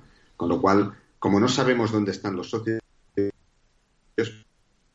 tener a, a puerta fría y los que encontramos eh, son totalmente afines a nuestra causa. Eh, pero claro, no llegamos a todos. Pero el feedback que tenemos es, es muy positivo, gente con muchas ganas de, con muchas ganas de que se acabe esta pesadilla de Bartomeu, la verdad. ¿Y cuándo fue el punto ese en el que dijisteis tenemos que llevar a cabo esto porque hay mucha gente desencantada, tenemos que movilizarnos, tenemos que arriesgarnos a sabiendas de que podía ser complejo, como lo estamos comentando, con todo lo que nos rodea? ¿Cuándo decidisteis ahora sí nos tiramos hacia adelante? Pues yo creo que el, es un tema que llevábamos eh, manejando durante semanas, meses, algunos grupos, eh, por cada uno por su cuenta, un poquito buscando las formas. Y yo creo que el realmente el detonante fue el tema, de, el tema de Messi. Cuando Messi estalló en referencia a su continuidad en el club, yo creo que allí vimos, vimos todas las partes implicadas que, que hasta ahí podíamos llegar. Que eso no es que sea, el, no es que sea eh, la razón principal, pero es el detonante, es el el gatillazo, es el, la, la, ciruela de, toda la tarta, porque al final, hombre, tú puedes tomar muy malas decisiones en muchos ámbitos, pero si el mejor jugador de la historia, que lleva 15 años o 20 años en Barcelona de tu mano, que ha crecido contigo, que es, vamos, indudablemente el buque insignia de todo, no de tu equipo, sino de todo tu club, cuando este señor eh, evidencia que se quiere largar, que no está cómodo, que no confía en la gente que está construyendo deportivamente este club, porque así lo manifestó, pues ahí la verdad es que dijimos, eh, de aquí no podemos pasar. Hemos pasado por mucho, hemos acumulado mucho, pero ya de aquí esto ya es la puntilla que nos acabará de hundir. Mm, eh, y tú el caso de Messi, ya a título personal, como socio de Barça, ¿cómo, ¿cómo lo viviste en todo este proceso de un mes, el Burofax, todo lo que se ha, lo que se ha vivido, ya queda un poco lejos, pero ¿cómo, ¿cómo lo viste tú como socio en este caso, como aficionado? Pues no te, mira, no te, no te voy a engañar, y aunque suene, aunque suene raro, yo, yo no soy de esos socios que no cena cuando el Barcelona pierde ni nada, o sea, yo soy bastante, tengo una filosofía bastante relajada al respecto pero si te digo la verdad, el, el shock me duró bastante eh, cuando Messi anunció que se quería ir. Bastante quiero decir que esa noche dormí bastante mal y dándole vueltas a mil posibilidades, también como ya estábamos trabajando en el tema de la moción, dándole vueltas a cómo impactaba eso. Pero, hombre, es que Messi, al final, es igual que Barcelona es más que un club, Messi es más que un jugador, es más que un capitán, es más que un mito. Messi es un poco hijo o hermano de todos nosotros. O sea, es, de la familia. Con lo cual, que alguien de la familia mm, lo veas así de triste, cabreado, con ganas de irse, pues, pues es, es duro, es duro. Pero bueno, al final, como con una familia, al final acabas pensando, pues oye, sus razones tendrá, eh, le deseas lo mejor, esperas que pueda escoger lo mejor para su futuro, aunque evidentemente el hecho de que se quede aquí, eh, vamos, lo celebramos mm, como, como los que más pero fue muy contradictorio el hecho de decir, hostia, por un lado es Messi, es, es nuestro y no quiero que se vaya porque lo quiero aquí, pero por el otro decir, hombre, es comprensible profesionalmente y personalmente la situación en la que está y tampoco voy a ser yo el que le corte las alas o el que, o el que lo mantenga, lo retenga aquí contra su voluntad. Pero bueno, en general fue una situación bastante desagradable, la verdad. Mm, y volviendo un poco a, la moción, a esta plataforma, eh, las elecciones están convocadas ya por parte del club para el 2021 de marzo. Lo último que hemos conocido es que no se va a admitir el voto por correo para esas elecciones. También eh, se vuelve a comentar ¿no? que el partido en el que se celebrarían las, elecciones se jugaría fuera de casa, cuando en los estatutos se tiene previsto, creo, que el partido sea en el Camp Nou, aunque en este caso no hay público, pero evidentemente beneficia en parte ¿no? a, a la candidatura si la hubiese continuista. ¿Tú cómo ves todo esto, Marc? Pues hay varios temas. Eh, en primer lugar, las elecciones no están convocadas. Esto conviene dejarlo claro. O sea, no, no hay elecciones convocadas porque no hay una convocatoria formal de las mismas con los requisitos que debe de tener una convocatoria. Es más, para unas elecciones en marzo, el plazo máximo de convocatoria son seis meses. O sea, estamos fuera de ese plazo. No, hemos, no estamos dentro de los seis meses anteriores. Lo que hizo el club el otro día eh, fue básicamente, digamos que calmar las aguas para aquel socio que podría estar pensando en firmar por la moción de censura, pero que ahora diciendo, mira, ya vamos a votar el 20 de marzo, pues ya me espero para el 20 de marzo. Esto es lo que hicieron, porque la convocatoria oficial, oficial evidentemente no existe. Por otro lado, decías el tema, del, el tema del voto por correo que no se va a aceptar. Hombre, faltaría más, faltaría más, entre otras cosas porque los estatutos del club prohíben el voto por correo, porque el decreto 58-2012 de la Generalidad prohíbe el voto por correo y porque el decreto más reciente que sacó la Generalitat esta semana pasada prohíbe el voto por correo. Con lo cual, cuando yo personalmente cuando leí la convocatoria, la pseudo convocatoria de elecciones y la habilitación del voto por correo, o sea, me estuve así de irme al juzgado a protestar porque es que, vamos, era ya, era, era reírse en nuestra cara que dijeran que se podría votar por correo cuando hay tres leyes, tres ordenamientos que lo prohíben. O sea que en este sentido no era más que campanas al vuelo eso. A ver, Cantino, tienes por ahí una pregunta para Marc, ¿no? ¿Qué oscuros intereses te mueven a presentar una moción de censura? Porque supongo que tienes oscuros intereses como todos los que estáis intentando echar a Bartumeu y por eso no os dejan salir en mundo deportivo ningún día. Eh, tal cual. O sea, tenemos oscuros intereses desde ya desde siempre, desde que nacimos prácticamente, eh, con lo cual es un San Benito que, que llevamos colgado desde 2015, en especial la gente de Manifest Blaugrana, pero aquí al final eh, yo te digo que por oscuros intereses no tenemos a gente en la sede de la calle Toset renunciando a vacaciones recogiendo firmas, no tenemos a gente que está enero y está destinando su tiempo a la recogida de firmas, no tenemos a más de 200 voluntarios apuntados para echar una mano, no tenemos a más de 130 locales por oscuros intereses. Esto es una cuestión de decencia democrática dentro del club. O sea, todo el que mueva un dedo para acabar con esta junta, eh, te garantizo yo que no lo hace por ningún interés, entre otras cosas, porque los intereses en este club, en este club por desgracia, ya están muy bien repartidos entre unos cuantos. Dos cosas muy pequeñas, eh, muy cortitas y muy precisas, si me permite, Juanma. Eh, el otro día me dijiste que cuando te dije si. cuando te, te pregunté el otro día, si la cosa era imposible, improbable, probable o posible, me dijiste que era posible. Han pasado cuatro o cinco días. Eh, públicamente, ¿es posible? Es posible. Es, es, el rango exacto, es posible. Y otra también muy cortita. ¿Lo de la museo son papeletas y lo de Jordi Ferrer es un papelón? En catalán se dice que se diría que Jordi Ferrer es un paperina. O sea, ha puesto siguiendo con, el, con los derivados del papel. Lo de la museo son papeletas, lo de Jordi Farré es un papelón, él es un paperina y hay movimientos absolutamente inexplicables a ojos de cualquiera que a cuatro días del cierre de la moción eh, aterrice desde su planeta con la posibilidad de una firma electrónica que no solo el Barcelona ya ha dicho que no aceptará, sino que la propia Generalitat también ha manifestado hoy que esto no es aceptable de ningún modo, pues ya me contarás qué favor le hace a la moción y qué favor le hace al Barça, ninguno. Mira, yo la, pregunta que me hago es si, poniéndonos un poco ya en el futuro y poniendo que sale, la, eh, que sale adelante, que conseguís las papeletas, etcétera, ¿vosotros veis eh, posibilidades luego de conseguir ese 66% que hace falta en el, en el referéndum posterior? Eh, nosotros es que lo vemos del revés. O sea, lo difícil es las papeletas, no el referéndum. Y, te explicaré por qué, porque es una cuestión matemática muy fácil. Si en tiempos de coronavirus, sin partidos en el estadio, sin capacidad de movilización, eh, somos capaces de agrupar 16.000 personas que firmen una papeleta, que se desplacen para firmar una papeleta para echar a Bartomeu, de estas 16.000 es muy probable que el día de votación 13, 14 vayan a votar, porque si ya se han movilizado una vez, lo harán una segunda. De los otros, de los que podrían llegar a defender lo indefendible, que es el mandato de Bartomeu, es bastante difícil que se movilicen ese día. Por lo tanto, si tenemos que hacer un 66%, tendría que votar aproximadamente unas 25 o 30 mil personas en medio de una pandemia, en medio de, una temporada sin partidos con público, Eh, o sea que en ese caso concreto, el llegar a, unas, a una votación en la que se nos requiere el 66%, eh, por desgracia, la pandemia nos jugaría a favor, porque limitaría mucho la participación. Dicho esto, eh, insisto, la criba de las 16.000 es lo difícil. Lo, una no te diré que es fácil, pero evidentemente es mucho más fácil que hacer, el, que hacer las 16.000 iniciales.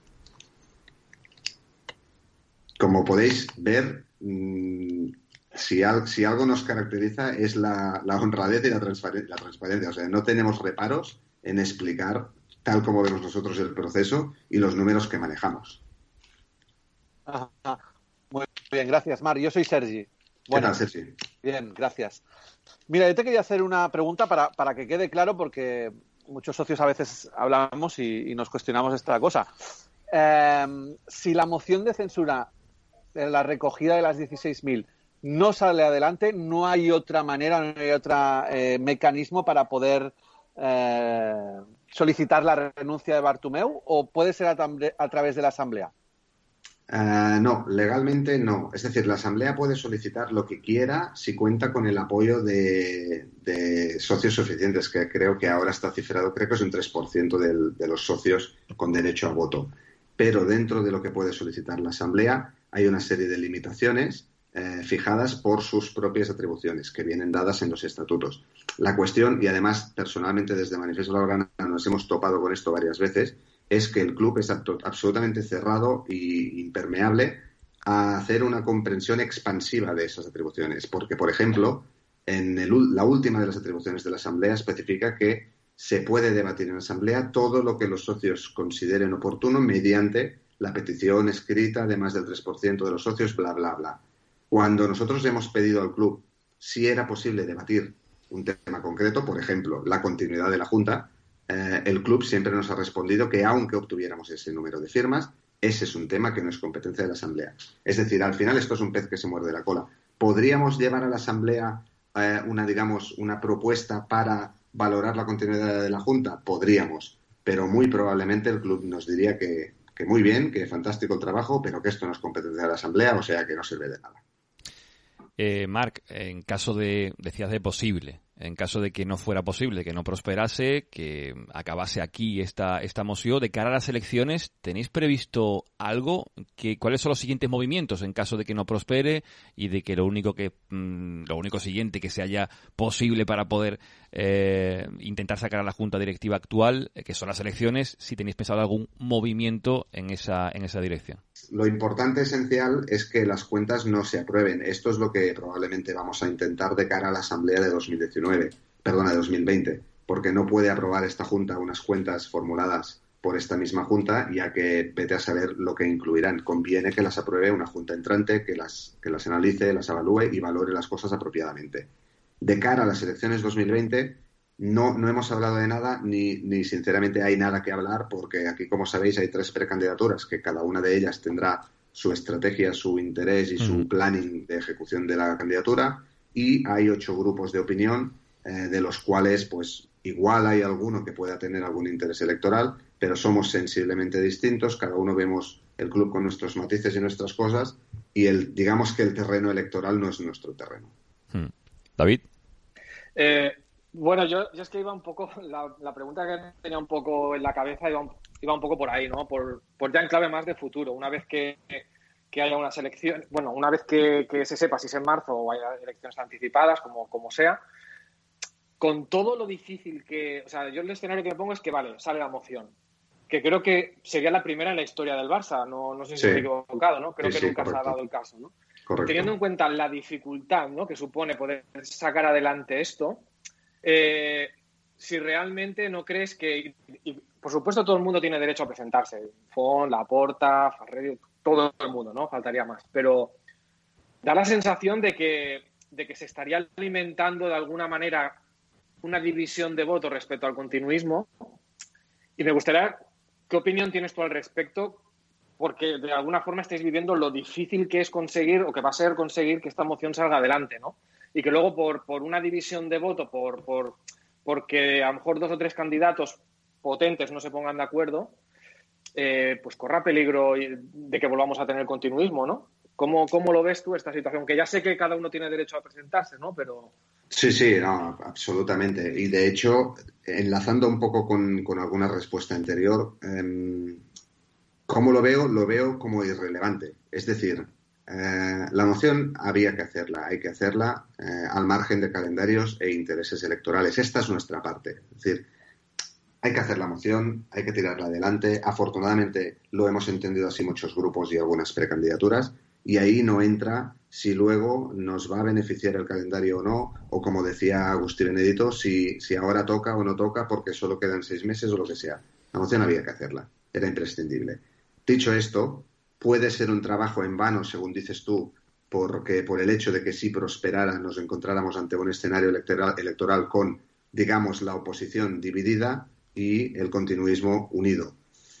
Mm, no, no solo no te digo que no, sino que esto es lo que históricamente ha pasado tanto en el club como en Cataluña en clave política, con lo cual absolutamente contamos con ello. Va a pasar, es así porque, porque somos así.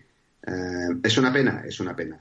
¿Tiene solución? Probablemente. ¿Está en mis manos la solución? No. ¿Está en manos de, de la gente que se quiere pre presentar? Rotundamente. ¿Vamos a tener una sola candidatura continuista, aunque puedan estar ahí Freixa y Rousseau y tal y no sé qué? No lo dudes porque si algo, si algo sabe esta gente que ha manejado el club toda su vida, es eh, posicionarse, es renunciar a principios y valores si con ello eh, ganan algo y estar siempre en la, digamos, en la picota para, para ramanar las sirenas, que se dice aquí. Y bueno, la última, sin que sirva de precedente, se la paso a, a Cantino.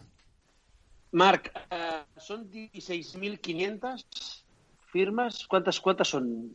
las que tenéis que 16.520.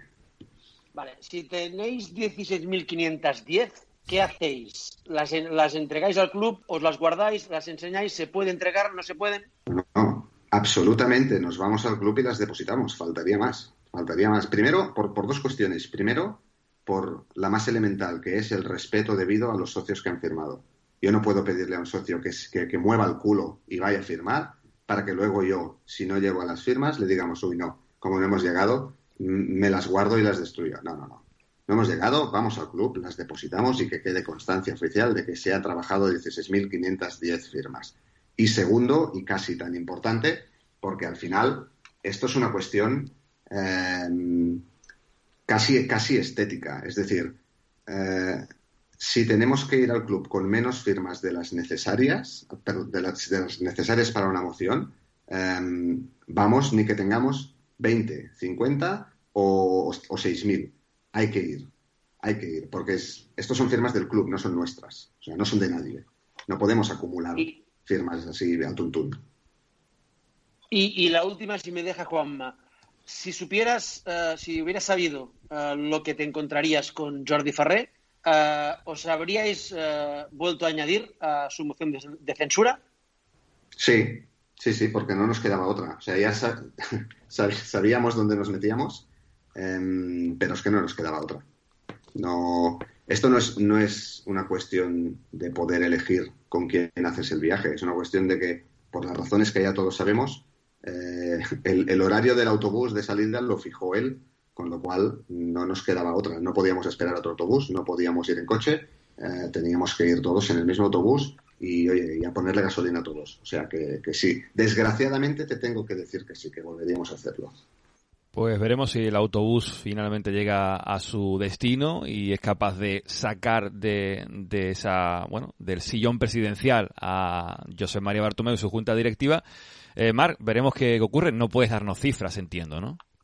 No, porque no, porque no las tengo realmente. Esta noche nos van a llegar datos de locales y creo que mañana los podremos dar ya, pero, pero no las tengo. Y si las hubiera de comunicación tampoco te las daría. O sea que pues nada, os deseamos toda la suerte del mundo que podáis conseguir esas firmas porque ya no solamente si prospera o no la moción, eh, creo que es un ejercicio democrático, ¿no? Que todos los socios, si están en desacuerdo con lo que hace el club, que se puedan manifestar y como tú decías, aunque tengáis 10 firmas menos de las que se os pide, que las enseñéis para que veáis que esto va en serio y que hay gente en desacuerdo con lo que hace el club, que al final es un club de todos, un club de sus socios y que eso siga así por siempre. Mar, espero que hayas estado a gusto en este Team Barça, eh, que hayas estado bien, que no te haya puesto Cantino mucha presión.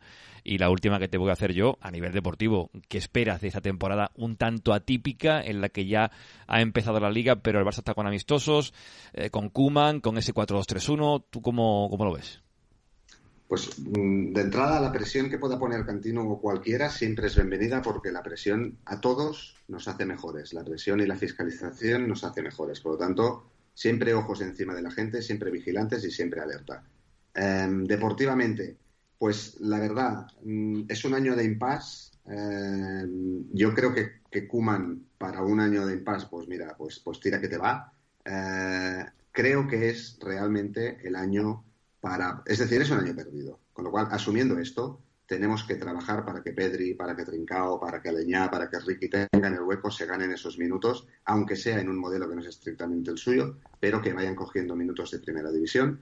Y, yo estoy convencido que si es así, eh, hay talento y capacidad suficiente para por lo menos luchar por las cosas. Y sobre todo, en el camino, eh, ya sé que Bartomeu no lo hará porque es incapaz, pero el señor Font, el señor Laporta, el señor Freixa, el señor Farré, todos los que se quieran presentar, que intenten hablar con Messi, le intenten convencer de que el proyecto del 21 para adelante tiene que nacer y sustentarse sobre su base. Eso es, es esencial porque él tiene que dar ese liderazgo para que estos chavales puedan crecer a la sombra del mejor y, con los mejores, digamos, con los mejores eh, tutores. Pues es muy sencillo, unión, diálogo, proyecto, al final es muy simple y algunos se empeñan en hacerlo demasiado complicado. Eh, Mark Duke, que ha sido un placer tenerte aquí en, Team Barça, eh, te deseamos todo lo mejor como ya hemos comentado y a ver si conseguís esas firmas necesarias. Muchas gracias a todos, un abrazo.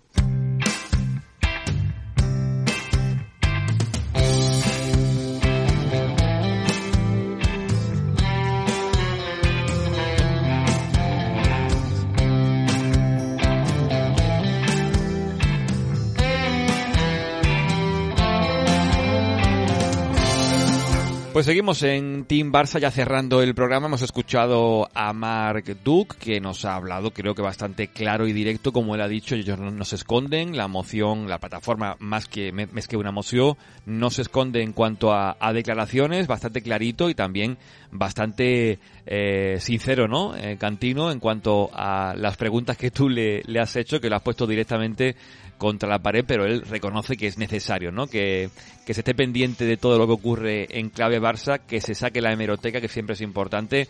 Eh, ¿A ti qué te ha parecido lo que nos ha comentado Marc, eh, Cantino? Bueno, a, mí no me ha aportado nada nuevo porque a, Marc lo conozco ya desde hace tiempo, sé de su barcelonismo, sé de, es un tío abnegado que, que, lo da todo, el tío cree en una idea y va a, por ella, el tío no quiere entrar en en candidaturas y tal, él quiere defender el, derecho del socio a tener un Barça digno. En los últimos años no lo está, no lo está viendo ni lo está habiendo. Y el tío, pues, pues, pues ha, sido, es lo que, lo que hemos, eh, lo que acabamos de escuchar.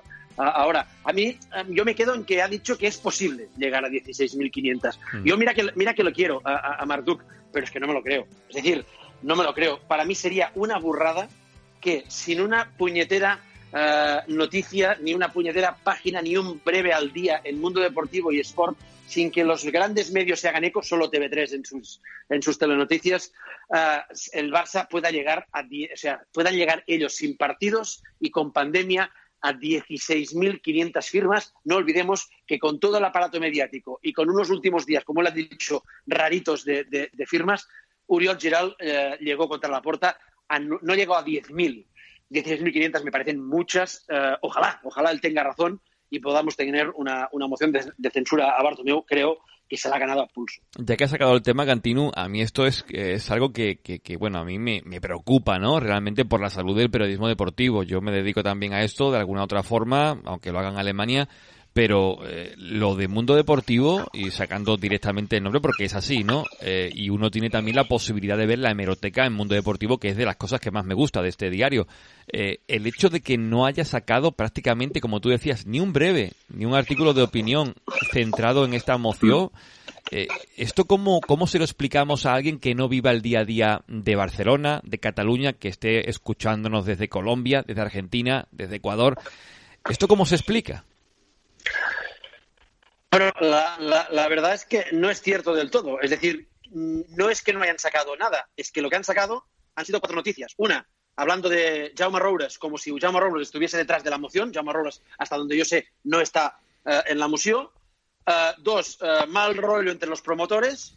Tres, Uriol Giral no ve motivos para una moción, manda huevos. Y Jordi Ferrer y el voto electrónico que ha salido hoy y que se supone saldrá mañana. Estas son las cuatro noticias que ha sacado el mundo deportivo de la moción de censura cuando eh, hace diez años era un auténtico festival. Bueno, pues este mm, uh, periódico y especialmente su director, porque no olvidemos que dentro del periódico hay brillantísimos periodistas, y no lo digo de WhatsApp, y no son pocos, son muchos y muy buenos, pero claro, les dejan hacer lo que les dejan hacer.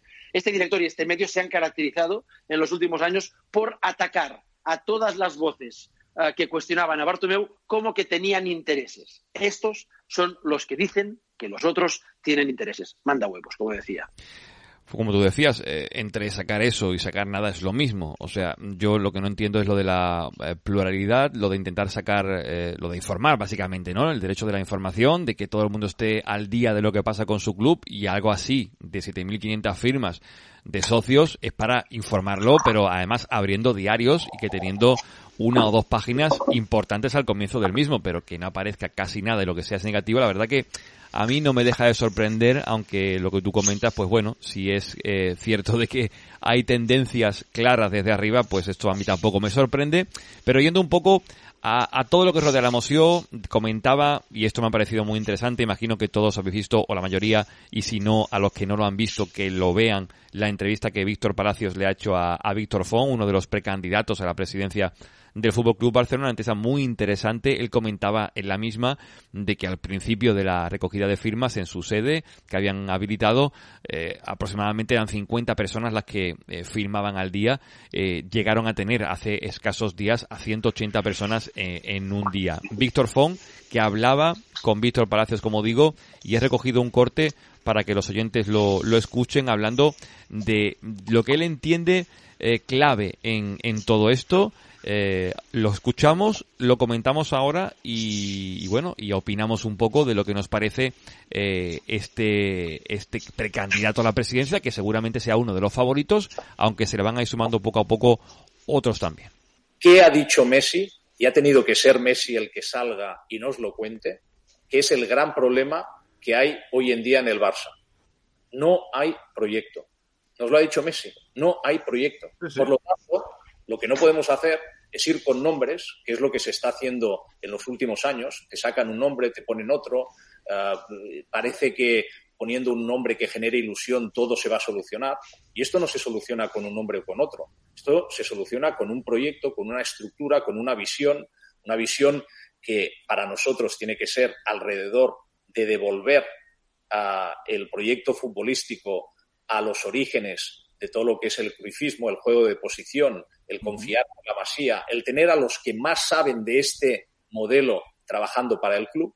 Y esto es lo que nosotros llevamos años trabajando y lo que queremos implementar. Escuchábamos a Víctor Font, insisto, en el canal de YouTube de Víctor Palacios, lo encontráis rápidamente la entrevista, muy muy recomendable. Víctor Font, que lo decía, lleva años trabajando, hablaba de que no hay proyecto, que Messi lo reconoció así la entrevista con Rubén Uría. Eh, él lleva trabajando, como digo, mucho tiempo en un proyecto donde eh, la piedra angular de la parcela deportiva o la parcela fútbol, como él mismo ha denominado, eh, sería Xavi Hernández.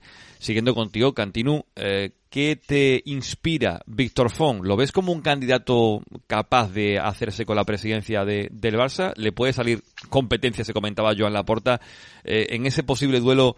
¿Tú a quién le das favoritismo? ¿A Laporta o a Font? Mira, para mí Víctor Font tiene uh, una cosa muy, muy buena y tiene un problemilla barra problemón. La cosa que tiene muy, muy buena es que tiene un muy buen proyecto y tiene gente muy competente detrás, especialmente Albert Roura, que es el que le lleva la campaña. Un tío preparadísimo, tanto Albert Roura como proyecto sólido y basado en lo que mejor le conviene al Barça. Personificado en Xavi Hernández, pero lo que le conviene es lo que acaba de decir Víctor Font, lo que le dijo a Víctor Palacios que es volver a los orígenes y poner cuidado, no a viejas glorias, que es lo que está haciendo Bartomeu en los últimos años fichando para la Secretaría Técnica, no cromos, no, no, gente los que más entienden este juego. Ahí está, ahí está el tema. Esta es la parte buena. El problemón que tiene Víctor Font se llama no, te iba a decir que se llama Jean Laporta. No se llama Jean Laporta el problema de Víctor Font. El problema que tiene Víctor Font es que para ser un gran presidente, primero tiene que ganar las elecciones. Ahí está el problema.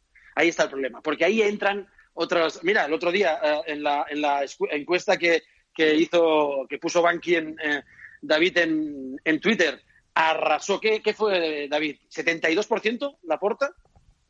Sí, sí, un 72 y 20 y pico font y con muchos votos, ¿eh? porque a mí me sorprendió realmente, casi se llegaron a los 9.000 votos, que efectivamente lo que hablamos siempre, Twitter no, no son los socios del Barça, pero es una representación, teniendo en cuenta el perfil de mi cuenta, que es muy culé y la mayoría de los que votaron son aficionados culés, bueno, es significativo.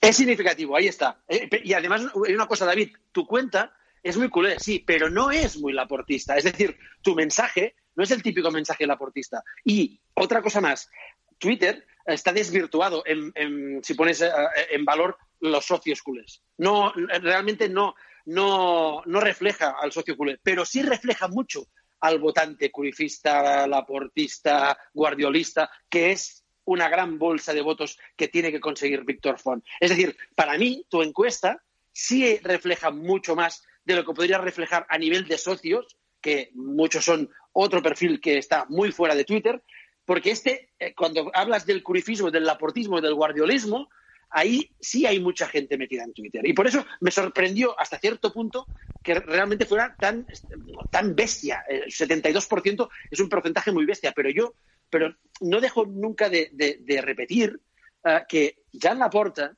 cuando el Barça del tridente y el triplete empezaba a ganar, pero todavía no había ganado nada en febrero, Jan Laporta, en unas encuestas que, tenía Cataluña Radio y que ofreció el Club de la Micherit con Pere Escobar, tenía la intención de voto del 57% por 21 Josep María Bartomeu.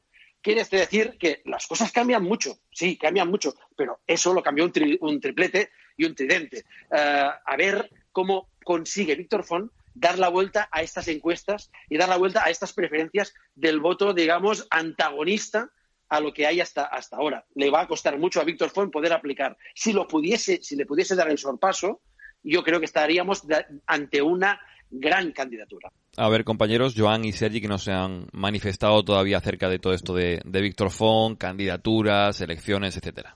Yo, bueno, eh, estoy un poco de acuerdo con todo, pero yo creo que eh, viendo la encuesta de David y tal, que, la verdad es que ganó muy claramente la porta, eh, no sé, con el proyectazo que tiene Font, que lo he ido conociendo un poco y creo que tiene gente, como dice Cantino, muy válida detrás y que lleva mucho tiempo mm, vendiéndolo uh, o publicitándolo y tal y trabajando con las peñas y ir a todos los sitios, eh, entrevistarse con gente que tiene tres seguidores y con gente como Palacios que tiene 150.000 en, en, en YouTube y se ha ido vendiendo muy bien y aún así, pues, eh, pues eso, haces una encuesta y el 72% gana la puerta.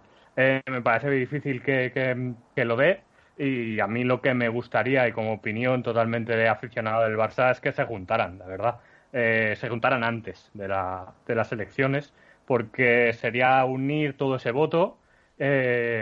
sí que es verdad que el proyecto continuista no tendrá la baza de 2015 de un triplete, de un ni mucho menos de un tridente.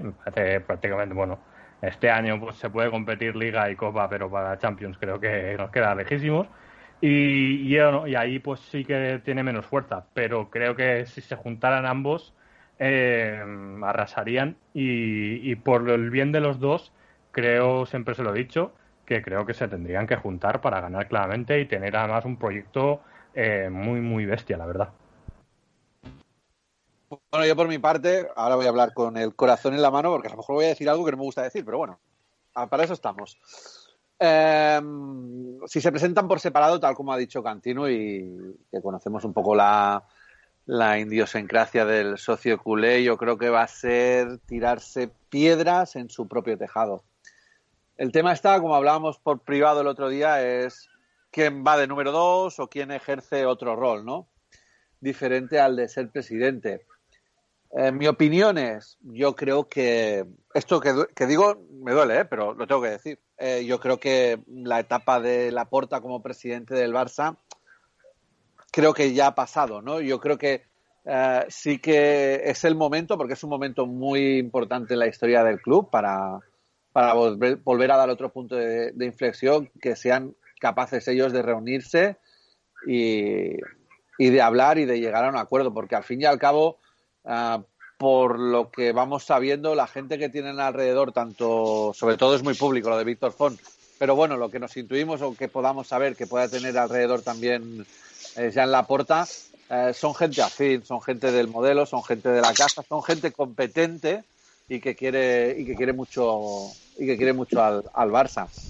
Uh, ¿Qué encaje le daría yo a, a, la porta? Pues mira, una de las cuestiones que hemos estado hablando hasta incluso a, ayer, ¿no? Después de, la final de la Supercopa ACB de baloncesto, donde perdimos con, el Madrid, es hasta darle una figura institucional, ¿no? A, la porta sí que encuentro que hay veces que el peso específico del Barça en las instituciones ha, ha caído mucho, eh, tanto en el fútbol como en, en, el baloncesto y en los otros deportes no lo domino tanto, pero, pero ha caído.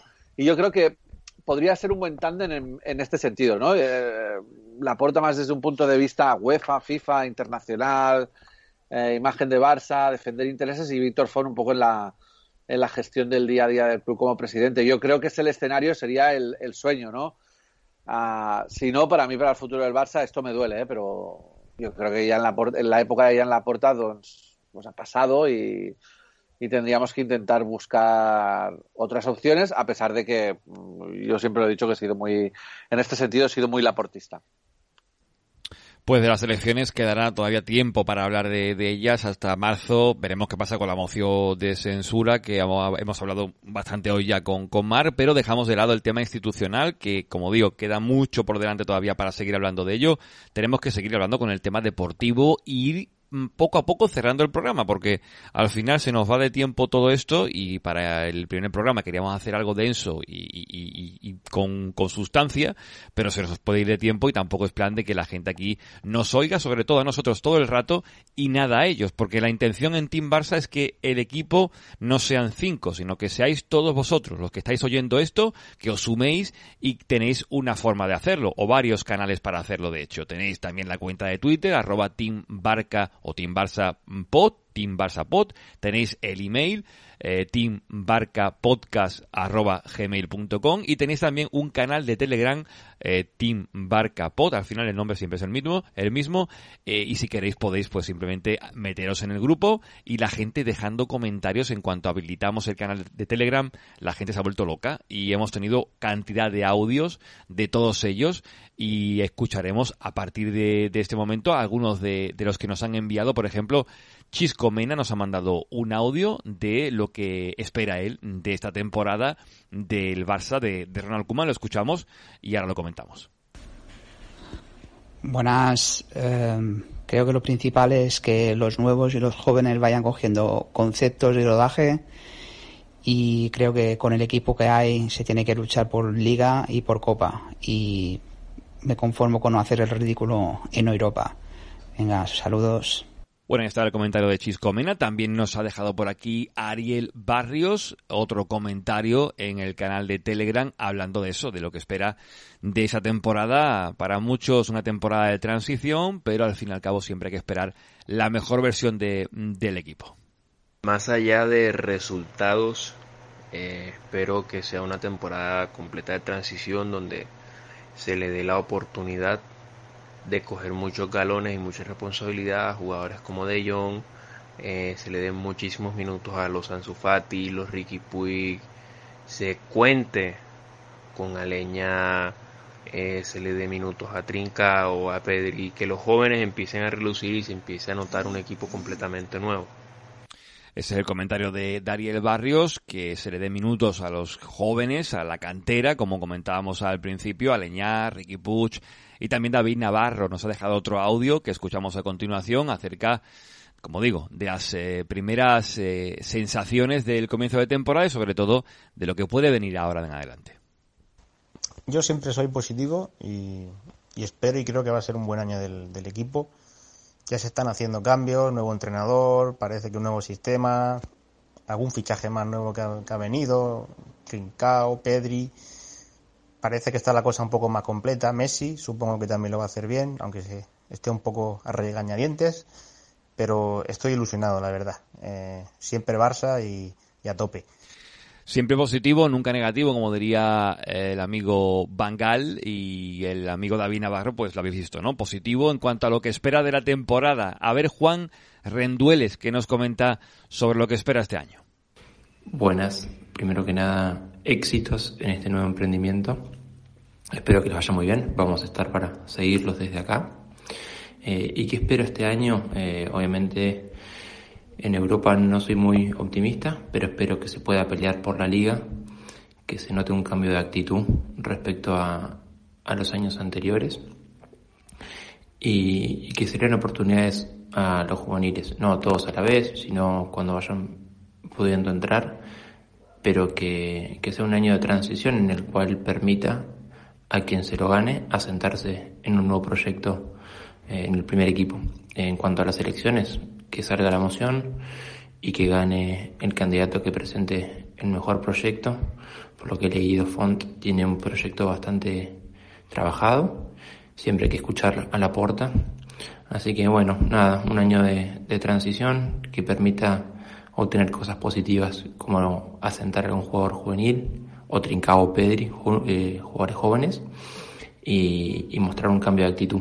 Pues ahí estaba el comentario de Juan Rendueles, que entiendo llamaba o nos dejaba el audio desde Argentina. Eh, gracias también a Miguel López, a Nerea, eh, por aquí también leo a Isaac Cavada, a, a Mijo, a Joel Catalán, que nos han dejado audios y a los que no lo puedan escuchar ahora porque no nos da tiempo a meterlos todos, que se metan en el grupo de Telegram que está habilitado y ahí los pueden escuchar en el apartado de archivos, tienen la opción de voz y repasar todos los mensajes que nos han dejado, que podéis seguir dejando mensajes, aunque de cara al programa que viene seguramente hagamos otra pregunta distinta para que también os suméis y os podamos escuchar al final del programa, porque insisto, Team Barça lo hacemos entre todos. Pero para ir cerrando poco a poco ya este, definitivamente este primer programa, poniéndole el broche, eh, tengo que abrir ahora un apartado que me hacía mucha ilusión, que es una especie de, eh, jugando un poco con lo que le pedíamos a los eh, amigos de Telegram, de Team Barça, que los componentes de Team Barça nos hagan una previsión, unos pronósticos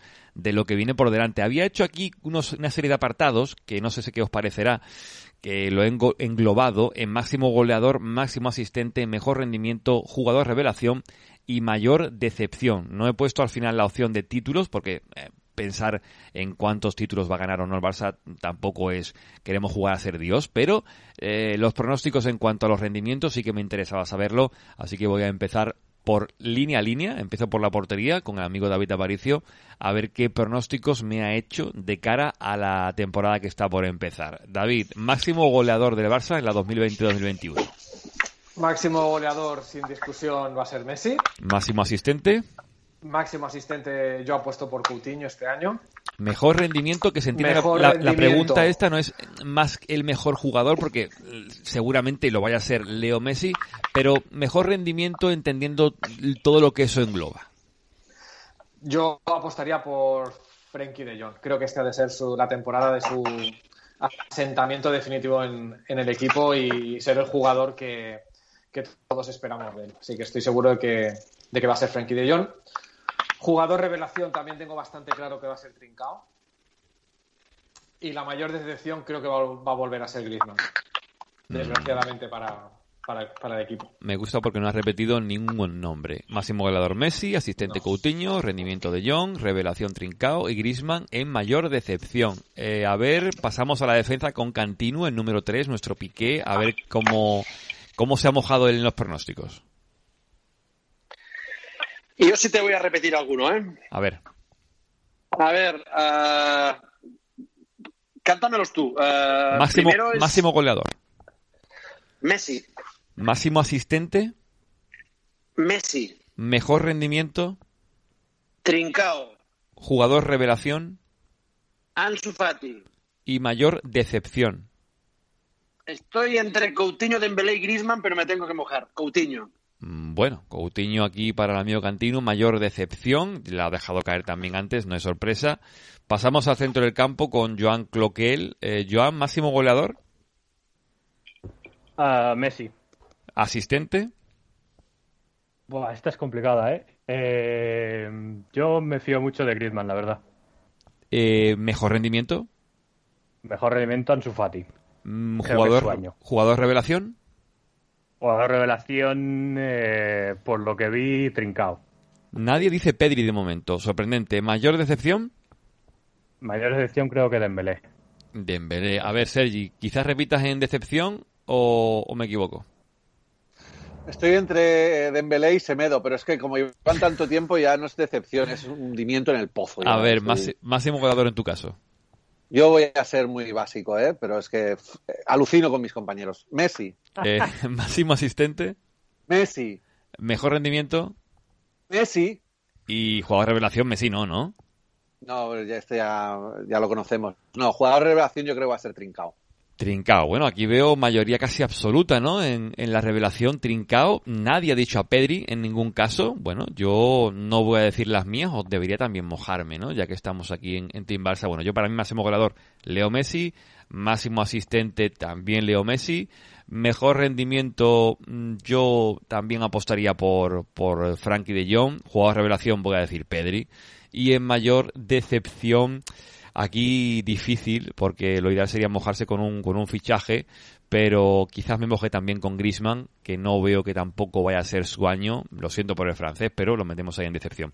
Bueno, previsiones o pronósticos del equipo de Team Barça. Habéis oído también a los eh, oyentes del programa, oyentes o en este caso nos acompañan en Telegram. Espero que también sean oyentes. Van a tener seguro el programa, van a ser los primeros en tenerlo, así que espero que también lo sean.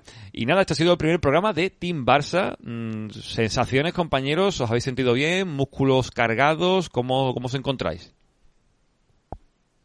Pues para ser el primero, bueno, ya sabes, los inicios siempre son complicados y, tenemos que somos como el Barça, ¿no? estamos como en nuestra pretemporada, pero creo que iremos mejorando con, con el paso de los, de los partidos, por así decirlo, con, con los, los, compañeros, que son todos unos cracks. Y, y, bueno, lo que hablamos al principio, da gusto poder debatir del Barça desde la, desde la empatía, desde el reconocimiento de que todos somos culés y que al final queremos lo mejor para el club y poder debatir las cosas con dentro de que cada uno tenga sus preferencias y las expresamos así en Twitter y por eso nos conocen, pero que luego, pues como pasó el otro día, por ejemplo, con el DEU, o con, pues que se pueda hablar las cosas, eso es una, es una gozada y es algo que no es habitual eh, en el mundo de las redes sociales y, bueno, pues esperemos que cunda el ejemplo con, con nosotros. A ver, Cantinu, ¿te mojas en sensaciones? ¿Cómo te has encontrado? ¿Bien?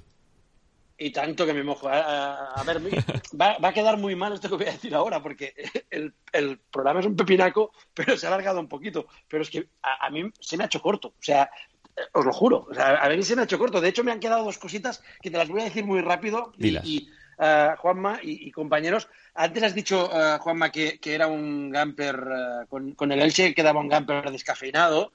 A mí un gamper con el Elche más que descafeinado, para mí es, es café con Elche con muy mala Elche, uh, Juanma. Y, y, lo, y, luego te voy a dejar otra para, la, para el próximo, para el podcast número dos.